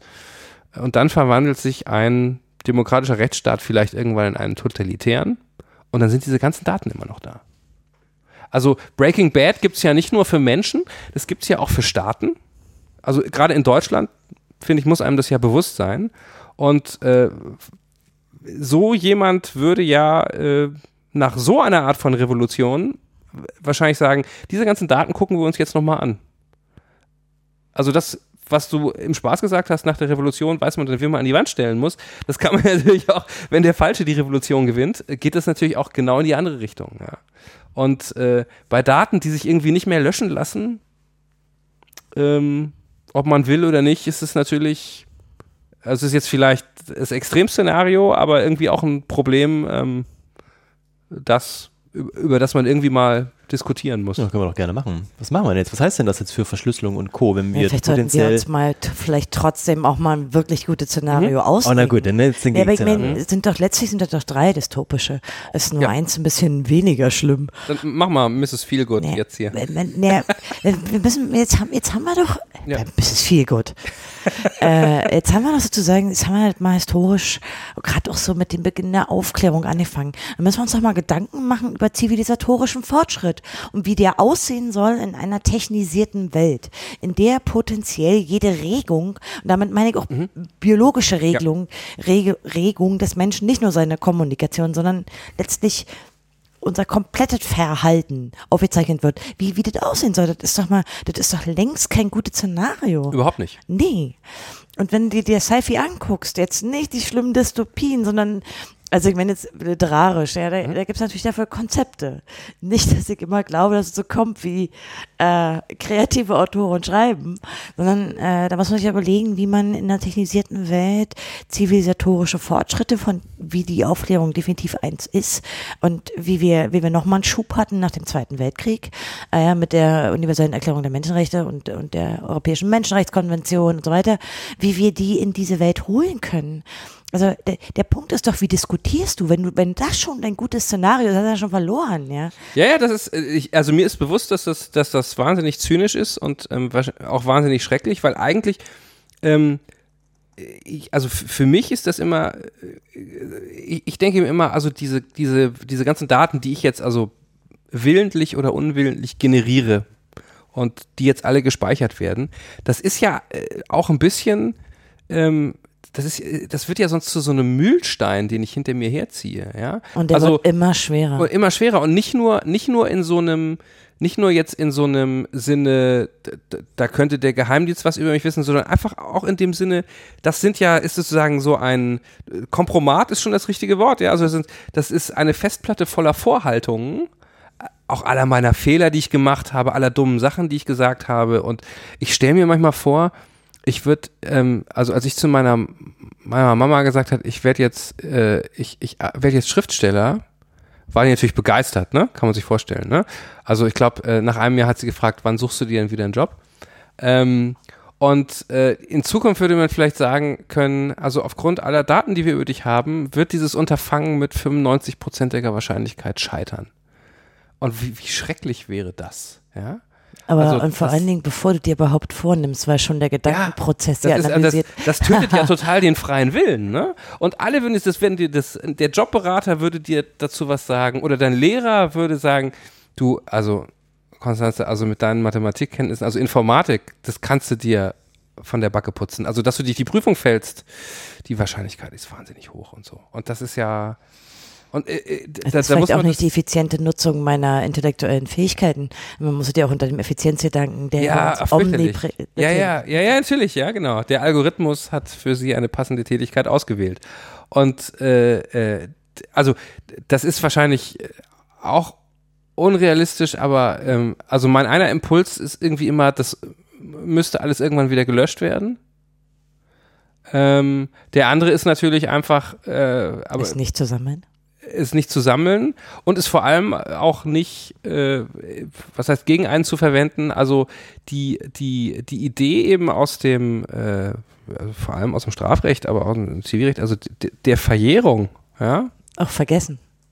Ja, also auch der, so- sowohl die, genau, dieses Vergessens, also auch, ähm, daran erinnere ich mich auch immer noch aus meiner äh, journalistischen Zeit, ähm, wenn jemand vor 15 Jahren eine Bank ausgeraubt hat und er ist dafür in den Knast gegangen und er ist jetzt wieder raus, darfst du dem das publizistisch nicht dauernd vorhalten, weil das Thema ist durch. Ja? Und es steht, auch- stand auch noch nicht in der Wikipedia und klebt an dir, solange du.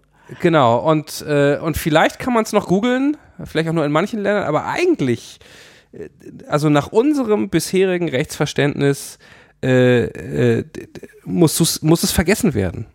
Ja? Und ähm, das, und das sind ja auch, glaube ich, zwei verschiedene Ebenen, dass man auf der einen Seite, das ist dann so, das ist dann mein Defetismus zu sagen, ja, aber es interessiert natürlich die NSA, auf Deutsch gesagt, einen Scheiß. Ja, aber die andere, das heißt ja nicht, dass man nicht trotzdem Regeln dafür einführen sollte. Und darüber Zukunft diskutieren an, ob muss, sie einen ja. Scheiß interessiert, nicht wahr? Ja, das ist natürlich das andere, ja. und das kann ähm, zur Erbsünde werden, natürlich. das natürlich auch, ne? Nein, ich meine, die würde, wür- die, die, die äh, Geheimdienste würden wahrscheinlich, ähm, würde wahrscheinlich erstmal so eine Regelung, Vergessensregelung, Löschregelung vielleicht nicht interessieren oder die würde sagen, wir machen es trotzdem, aber ähm, nur weil die ein äh, sozusagen so menschenfeindliches Datensammelverständnis haben, heißt das ja nicht, dass wir dem gesellschaftlich folgen müssen. Also das ist ja, glaube ich, auch das, was dich jetzt so an der Dystopie so aufgeregt hat. Aber ich ähm, war noch nicht empört, wenn ich mich empöre, schlimmer. Dann muss das Mikro weiter weg, ja. Ich gucke mal auf den Pegel hier, war alles Sehr in Ordnung, ja, ja. Sind auch im Rahmen, geht, geht auch anders. Nee, also ich, ich, glaube, es liegt auch daran, dass ich der Überzeugung bin, wir müssen Gegenentwürfe benennen. Wir müssen, also wie in allen Zeiten, wo man angefangen hat, über die generellen Werte und so weiter zu streiten, äh, wir müssen sie benennen. Ja, wird sowieso wieder bloß ein Mittelweg. Also ich weiß schon, wie Zivilisation so halbwegs geht. Wir dürfen nur nicht rückwärts. Äh, ja, und Dinge, die, die sich irgendwie andere vor uns erkämpft haben. Also auch nach der Aufklärung noch natürlich, die sind aus meiner Sicht nicht einfach ohne Kampf aufzugeben, ja. Nur weil äh, die einen sich daran dumm und dusselig verdienen und äh, die anderen ihren Kontrollfetisch äh, immer stärker ausleben. Und die, diese ganzen Systeme, das lernen wir ja auch äh, im NSA-Ausschuss ganz toll. Also ich, also diesen self-sustaining Charakter mittlerweile längst haben, ja. Und das auch einfach auch also ich, ich glaube, wir müssen, wir müssen diese konkreten Entwürfe machen äh, schon um dem äh, einfach dem, dem Narrativ, wie das einfach ist derzeit und wie es sich auch erstmal innerhalb von zwei, drei Jahren nicht ändern wird, das erleben wir ja gerade alles, äh, um das zu haben. Ohne mhm. Vision können wir uns äh, ja, können wir Ein, einpacken. Eindosen, ja. Na klar. Insofern, ja, hier, du bist hier der Schriftsteller, du musst mal, schreib noch mal eine ordentliche Utopie. ja, was denn?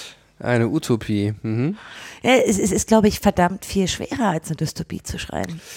Ähm, ja, das, das Problem ist natürlich auch einfach ähm, eines des Spannungsbogens, musst du auch ganz einfach sagen. Also das äh, ist wirklich ähm, immer das Problem, äh, dass natürlich ähm, Szenarien, die die düster oder katastrophal sind, meistens größere Spannungselemente und eine natürlich. größere Dramatik ich bin auch sehr viele Leser, die sind ja, natürlich schöner. Ich, äh, ja. ich stelle mir gerade das Buch vor mit den mit den ganzen glücklichen, aufgeklärten Menschen, die nee, niemand du musst abhört. Da hinkommen, das muss das Ende des Buches sein. Mit Happy, Happy End. Ich hasse Happy End. Er kann ja am Ende wegen Karten auch zusammenfallen. Und ja, okay, dann da, da wären wir uns einig. Naja, äh, warten die zu sagen, die Klasse der Schriftsteller hat auch dafür in der Vergangenheit ganz gut beigetragen. Ja, ohne Literatur gäbe es auch keine Aufklärung. Also bitte, das ist schon auch eine Aufgabe.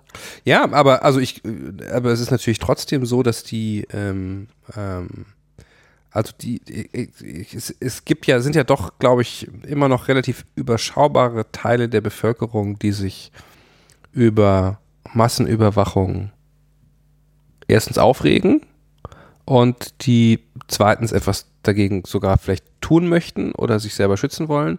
Aber wenn du dir äh, das literarisch anguckst, ist doch, glaube ich, bei dem Thema immer noch, äh, auch wenn die Hälfte der Leute es zitiert, ohne es hier gelesen zu haben, immer noch 1984 natürlich das, das wirkungsmächtigste Buch. Und, ähm, und also dagegen ist, ähm, äh, ist, ist Drohnenland ja ein leichter Ferienroman, sag ich jetzt mal fast. Na, nicht, Na, nicht ganz, aber, Nein, aber das ist also natürlich so. Möglichkeiten so trist, dargestellt, ne? an die Orwell natürlich nicht gedacht hat. Oder nicht denken konnte. Genau. Insofern genau. würde ich jetzt gar nicht mal so sagen. Nee, nee, das nicht, aber, aber es ist natürlich noch, äh, es ist natürlich, äh, ähm, der hat natürlich viel mehr äh, einfach mit dem Totalitarismus der, der 30er, ja, 40er Jahre gearbeitet. Also, da, also ja, klar. klar.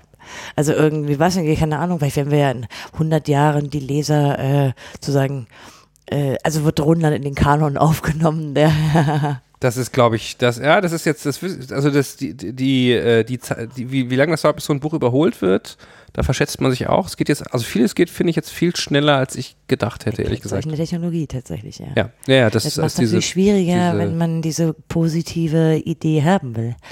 Ja, klar, also das, das, das Zeitfenster wird nicht größer, aber ich, ich bin ja trotzdem, also das habe ich auch in dem Drohnenland äh, zumindest versucht. Also ich, ich glaube ja, äh, also die, die, die, die Technologie kann uns zwar äh, also in Bedrängnis bringen, aber ich glaube auch, dass die Technologie uns gleichzeitig wieder retten kann. Also die Möglichkeiten da sind wir schon wieder ja zwei. Prinzipiell, ja, stehen prinzipiell äh, allen offen und ähm, natürlich kann man äh, riesige Datensammlungen von mal, semi-intelligenten Computern durchforsten lassen, äh, um Leute zu belangen oder irgendwas, um über sie rauszufinden oder ihr Verhalten vorherzusagen.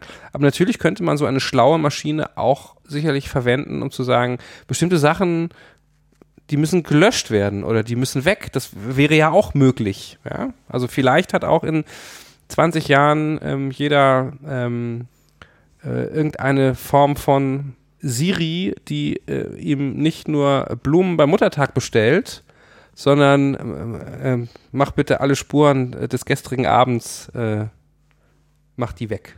ja? Das Bild, wo ich halbnackt in die Erdbeerbohle hechte, ähm, bitte sorg dafür, dass es nirgendwo zu sehen ist.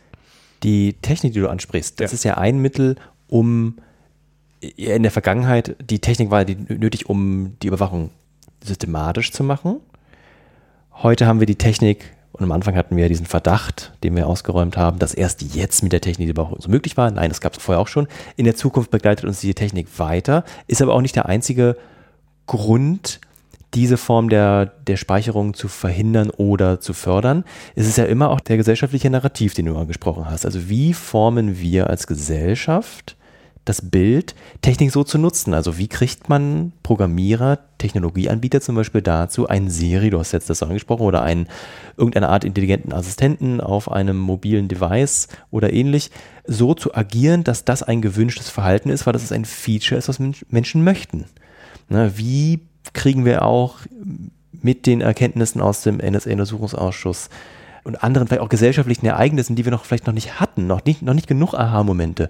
Wie kriegen wir diesen Narrativ dahin? Wie schaffen wir es, diese Grundrechte oder die, die Errungenschaften, äh, demokratischen und gesellschaftlichen Errungenschaften, die es zu verteidigen gilt, die du angesprochen hast, Konstanze, wie, aus der Vergangenheit. Wie schaffen wir es, nicht nur die zu erhalten, sondern auch neue zu schaffen? Das war jetzt eine ganze Menge, aber es kann ja nicht nur der Abschlussbericht eines NSA-Untersuchungsausschusses sein, sondern es muss vielleicht noch viel, viel mehr sein, dass eine Gesellschaft nicht nur in, in kleinen, überblickbaren Kreisen sich für Verschlüsselung interessiert oder gegen Massendatenspeicherung, sondern dass man als Gesellschaft da weiterkommt. Was, welche Utopien könnten wir denn jetzt noch zeichnen, die solche eine Entwicklung fördern? Jetzt echt, also extra nicht die Dystopie. Ja, naja, ähm, wir müssen natürlich gewisse Systemfragen stellen. Also das ist ja, ähm, Technik wird ja sozusagen nicht gebaut und die Funktionalität von Technik wird ja nicht gebaut, weil ähm, die Kunden sie fordern, sondern Bedarfe werden natürlich geschaffen, Geschäftsmodell muss her, ja.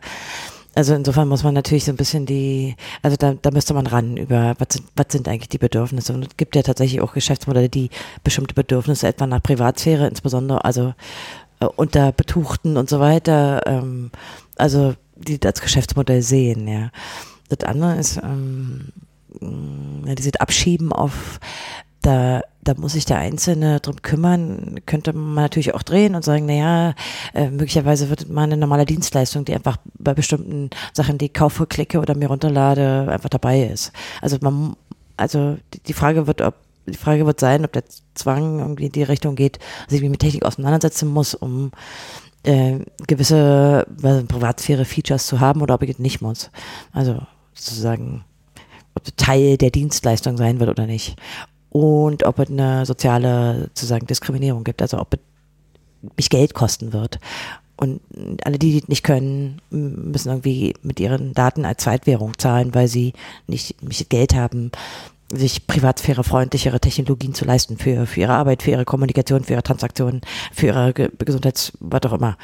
Also, also da, da stellen sich eine Menge Fragen, die unmittelbar mit unserem System zu tun haben, in dem wir leben, in Motivationen, wieso Technik gebaut wird.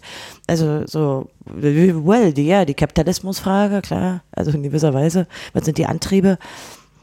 Ähm, also ich glaube aber auch, dass es auf der, also ich kann mir auch vorstellen, dass es also zwei Treiber auf der sagen wir, Individualebene gibt.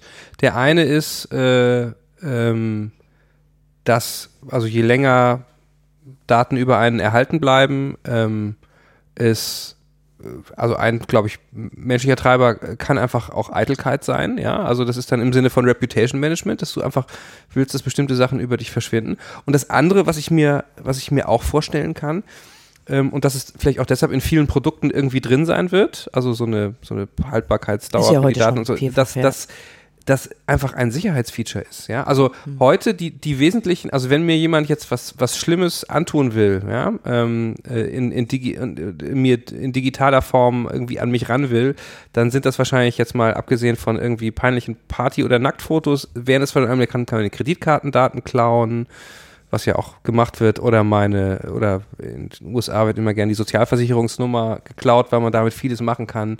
Ähm, und äh, aber teurer als die Kreditkartendaten und die Social Security Numbers ist mittlerweile das Facebook-Profil. Also verkauft wird teurer. Genau, und natürlich wird es in Zukunft so sein, dass noch viel mehr Daten über mich verfügbar sind und es werden bestimmt auch, ähm, und seien es nur gewöhnliche Kriminelle, sage ich mal, ähm, sich wahnsinnig viele originelle Sachen einfallen lassen, was man mit diesen ganzen Informationen über mich machen kann.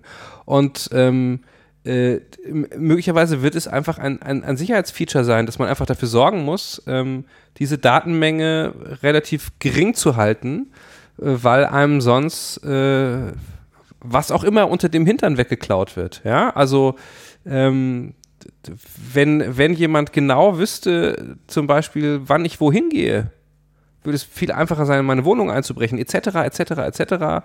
Würde wahrscheinlich auch relativ schnell rausfinden, habe ich Kinder, habe ich keine, all solche Sachen. Und äh, möglicherweise wird es einfach ein Sicherheitsfeature sein. Was natürlich immer wahrscheinlich vorher, und so sind Menschen ja auch, passieren muss, es muss vorher noch was Unangenehmes passieren. Also es wird. Noch unangenehmer meinst du als die drei Jahre Snowden?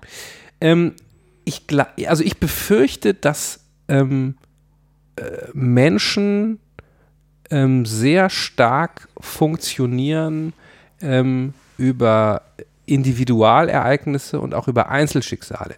Also wenn du wenn du jetzt mehrere Geschichten hättest über Leute. Wartende Opfer. Da, ja, genau, natürlich. Ähm, und sei jetzt ist mal völlig egal, ob das im Sinne ist, äh, ähm, russische Hacker haben diesen Menschen dieses und dieses angetan, weil sie alle seine Daten hatten, oder wie er in die Fänge äh, des der Ermittlungsbehörden geriet, äh, was auch immer.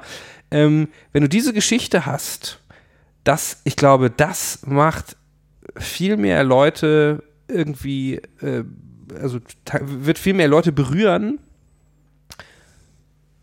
als ein Untersuchungsausschuss. Also weil nee, also, aber wir haben die ja? ja? aber die berühren die Leute nicht. Also ich meine, Drohnen, ja, wegen seiner Mobilfunkdaten. Mhm und vielleicht noch einigen äh, Flugzeugbesteigungspattern äh, äh, eine Hellfire auf dem Kopf kriegt, da, da passiert empathisch gar nichts bei der Bevölkerung, verstehst du? Also es gibt ja solche Datenopfer in, und zwar im Sinne von Leben und Tod. Ja, ja aber das, das, also das Problem ist halt, das ist auch wieder das Problem bei äh, zum Beispiel Drohne versus Handy ist ein ganz interessantes Beispiel, weil ähm, Menschen, glaube ich, also das ist einfach, das ist so einfach, wie das Affengehirn funktioniert. Wenn du das Handy von Leuten abhörst und du hast all ihre Bewegungsprofile, lalalala, das ist für die meisten nicht vorstellbar und das sehen sie nicht. Ja? Während wo ich, glaube ich, letztes Jahr mit dem ZDF einen Dreh an der, in den Isarauen hatte und die hatten eine Drohne dabei. Und da lagen halt so ein paar Nackerte am Isarstrand und da kam einer nach dem anderen an, hat gefragt, wird hier gefilmt und was ist hier los? Man muss das übersetzen. Nackerte bedeutet nackte ein, Menschen. Ja, das ist, das ist ein atavistischer Reiz. Ich werde verfolgt von einem Raubvogel, einem Raubtier. Ich kann das sehen, das Ding ist hinter mir her. Da ticken die Leute sofort aus. Während das andere ist so äh, schwer vorstellbar, dass, dass es sofort, äh, vielleicht denken sie einmal drüber nach, aber dann weg. Ja, aber wird die Technik eher verschwinden aus einem Sichtfeld oder noch sichtbarer werden? Ähm, das ist eine gute Frage. Aber also ich, mir geht es jetzt darum, wenn man die Leute packen will, um zu sagen, ihr müsst euch mit dem Thema beschäftigen, dann wird es auf dieser Individualebene funktionieren. Und auch, also es gibt auch Leute, die, die zum Beispiel sagen, die Drohne, wenn die Drohne massenhaft rumfliegt, ich halte das Argument für falsch, aber nur um es zu referieren, das wäre ein, ein Privacy Catalyst, also ein Katalysator für eine Diskussion über Privatsphäre, genau wie Ende des 19. Jahrhunderts die ersten tragbaren Kameras, mit denen man Leuten das erste Mal, ohne sie zu fragen, ihr Foto sozusagen wegnehmen konnte. Also abschießen, wie das so unter Paparazzi heißt. Ja. Früher musste man zehn Minuten Belichtung oder irgendwas oder zehn Sekunden und musste, musste erstmal mit, mit äh, Silbernitrat und so weiter. Und ähm, das war da nicht mehr, und das war ein wahnsinniger Schock und das hat zum Beispiel in den USA zu den ersten, ersten Privacy Laws geführt. Weil plötzlich alle, wenn sie, wenn sie besoffen aus der Radio Music Hall kamen, äh, fotografiert wurden, irgendwelche Society-Leute. Und da ist die Argumentation, vielleicht solche sichtbaren Sachen, vielleicht machen die die Leute ähm, irgendwie eher, ähm, machen den Leuten eher Sorgen und führen zu irgendwas. Aber ich glaube, also wenn man die Leute packen will, ähm, ist es, äh, ist es einfach schwierig. Aber, bei den Drohnen glaubst du da nicht dran. Sagst du da eben, oder? Nee, also ich, also ich glaube ja, dass bei den Drohnen ähm, jetzt hypothetisch, wenn es so wäre, dass also, sagen wir mal, äh, alle zwei Minuten einer an einem vorbeifliegt, weil die einfach überall rumfliegen oder vielleicht auch oder fahren. Menschen folgen oder so. Also ja, ja. ja. Also das, ich, ich, ich glaube, dass man sich daran gewöhnt. Wie ja? an Handyfotografie. Ja, also das als, als das erste Mal ähm, an, an jemandem äh, 1910 äh, oder so irgendwo in Sindelfingen ein Auto vorbeigefahren ist, hat er sich auch tierisch erschreckt aber beim zweiten Mal schon nicht mehr so. Und ich, ich glaube, auch das ist natürlich wieder, so funktioniert das Affengehirn. Das, es war fünfmal keine Bedrohung, also wird es nie eine Bedrohung sein. Fertig aus, abspeichern, äh, wieder irgendwas anderes machen. Mhm. Ne? Also, was ist dann mit deinem, sozusagen, deinem Gehirn faul, dass du die wahrnimmst? was mit meinem Gehirn? Faul, ja, weil das ja faul natürlich ist es faul. Ja, also das ist aber doch, das ist du die wahr und und sagst aber im Schnitt äh, also der Großteil der Bevölkerung sozusagen nimmt es nicht wahr, sondern also warum? Ich, also das, das, ist, das sind, nein, das sind ja nur die, die zwei Argumentationen. Die eine ist, ähm, es ist was anderes als so eine Internetüberwachung, weil man es sehen kann und es wird die Leute aufregen. Die andere Argumentation ist, ähm, es wird die Leute nicht aufregen, weil sie sich schnell dran gewöhnen. Also das ist so eine, wieder so ein Problem der Zukunftsprognose. Es klingt ja, beides nicht unplausibel. Ich ja nicht dran. Warum gewöhnst du dich nicht dran? Wieso gewöhne ich mich nicht dran? Achso, oh, weil es eine Annahme. Nö, also ich. Na, weil du vorhin sagtest, du bist weil irgendwann wie extremer Paranoiker. Ja, also äh, ich bin, glaube ich, ein ganz unruhiger Typ, aber ähm, das mit den Drohnen ist jetzt einfach nur daran, dass du dich damit intensiv beschäftigst. Ja, das kann natürlich auch sein, ja. Also ich meine, und wäre dann nicht die Antwort, dass man, also das wird ein, äh, sozusagen eine Informiertheit die Voraussetzung wäre für eine Veränderung? Genau, aber eine Informiertheit setzt natürlich immer Interesse und ein gewisses Maß an Eigeninitiative Du bist voraus. über manche Dinge informiert, die vielleicht überhaupt nicht dein Interesse treffen. Weil, komm. Ja, also dann, dann ist es, ja gut, dann ist es, äh, das, das äh, ist dann so ein Interesse im Sinne von Selbsterhaltungstrieb. Oder muss ich, muss ich wissen, Nein, ansonsten. Du, du, bist über Sachen informiert, die dich überhaupt nicht interessieren. Ähm, ich ich versuche es zu vermeiden. Ach komm. Also es gewisse, gewisse, mir nicht immer, aber ähm, gewisse Form von Nachrichten. Ja, aber wenn du mir jetzt irgendwelche Leute aus der Gala zum Beispiel sagst, ich weiß alles nicht, wer die sind. Also sowas Trash, blend, ja, also das blenden kann man ja ausblenden, oder?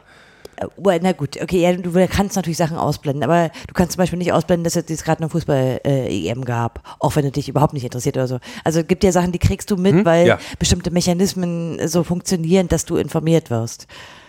Und das ist ja ein gewisser Snowden-Effekt, wenn man mhm. da nicht dran vorbeikam. Also genau, das also. Aber die meisten kamen ja dran vorbei. Das ist ja das Ding. Ja, aber also, die wir sind ja alle informiert. Ja, aber an Merkel-Phone kam so gut wie keiner vorbei. Ja, ja aber was macht's mit mir? Nichts. Also mit mir vielleicht, aber was hat's mit den Aber das heißt, da kam keiner dran vorbei. Also das ist, das über, überschätzt du natürlich ganz stark ähm, die, die Nachrichtenkenntnis, glaube ich, der deutschen Bevölkerung. Also wenn du, ich wette, dass wenn du eine Umfrage machen würdest und sagen würdest, was halten Sie vom Merkel-Phone? Und dann würden 80 Prozent sagen, hat die ein neues Handy. Na ja, aber wenn so. du die Frage stellst, ähm, ob es richtig ist, dass Merkel sozusagen von den Ab so. das Handy überwacht wird, würden ja. viele wissen, worauf es sich bezieht. Also ich meine jetzt nicht den Begriff Merkel gefunden, weil jetzt Ja gut, nee, aber äh, also ich glaube schon, dass es eine sehr Sach, große Das meinst du den Sachverhalt? Ja. Ja, aha. Du meinst nicht? Nee. Uh. Nee. Also das ist wieder sehr pessimistisch, aber. Ja, sehr. Ähm, ja, aber das ich, macht mich also, jetzt depressiv. Ne, ne, ne, ich glaube, eine interessante Frage ist ja auch, äh, muss man vielleicht auch unterscheiden, ähm, es gibt jetzt Leute, die haben, also wo wir uns wahrscheinlich alle sind, einig sind, alle haben das mit dem Snowden, fast alle haben es wahrgenommen und sind sich bewusst, dass es eine umfängliche Überwachung und so weiter und so weiter. Das glaube ich. Und ähm, jetzt äh, gibt es Menschen, die da vielleicht intensiv drüber nachdenken, andere weniger intensiv, aber irgendwie haben es schon alle abgespeichert. Und die Frage ist, ob das äh, zu Verhaltensänderungen auch führt. Also jetzt vielleicht gar nicht bewussten, aber unbewussten. Also mhm. so, so, ich glaube ja schon, dass so eine Überwachung immer auch eine äh, persönliche oder auch gesellschaftliche, sagen wir mal, Deformation oder Veränderung irgendwie äh, auslöst. Ja. Ne? Mich erinnert es an dein Beispiel von vorhin, 1600, als es, wie du erklärt hast, anscheinend normal war für die Bevölkerung, dass der König, der Gottgesandte, das natürlich liest er alles mit. Ja, diese, diese gleiche. Der darf das zumindest. der darf das. das, Ist, ja. ja. natürlich. Ja, ja. Ja, genau. So dieses, dieses, dieses Empfinden. Ich sehe eher das bei den Leuten. Also die, die sich für das Thema jetzt nicht so wahnsinnig interessiert haben, haben jetzt von Snowden gehört, okay. Und wie ist die Reaktion? Ja, na gut, also gut, die hören dann alles mit, war ja irgendwie eh klar. Was soll ich denn da schon machen? Genau, das ist natürlich auch wieder der klassische anständige Bürger, der nichts zu befürchten hat. Der kommt dann ja immer. Ne? Ähm, ich mache ja nichts Schlimmes. Es sind die anderen, die. Genau, muss man sagen, ob du was Schlimmes machst, das weiß man, was weißt du gar nicht. Aber du hast es vorhin selber ref also refer Ne? referiert quasi. Was? Du hast, du hast selber den Gefährderbegriff eingeführt und Ja. hast später wie selbstverständlich äh, den Begriff Islamist benutzt. Ja. Als, als sei das eine Einheit. Ähm, Ich hatte das ja, ja, ja, weil, weil natürlich- jeder ja, ja, perpetuiert das stimmt. Das ist also, das ist einem, äh, das ist einem so eingedrillt natürlich. Äh, das ne? sind die anderen. Die, also, Ähm, das ist einem so eingedrillt, aber das, das, ist, das ist so ein ganzes Paradigma inzwischen, das auch sehr, sehr gut funktioniert. Das stimmt. Nein, aber diese, die, äh, also das, das, äh, ich, ich weiß gar nicht, ob es Kommunikationswissenschaftler, Psychologen oder, oder Soziologen gibt. also ich weiß, dass es welche gibt, wir haben mehrere davon. Die, ja, aber die, die sozusagen untersuchen, ob ähm, es eine Auswirkung des Snowden-Skandals auf, weiß ich nicht, Kommunikationsmuster, Kommunikationsverhalten, Na, das ist ja teilweise gibt. messbar. Also na, zum Beispiel, welche Dienste benutzen Leute. Es gibt in Deutschland zum Beispiel eine andere Verteilung von Messenger-Diensten. Mhm. Was nutzen?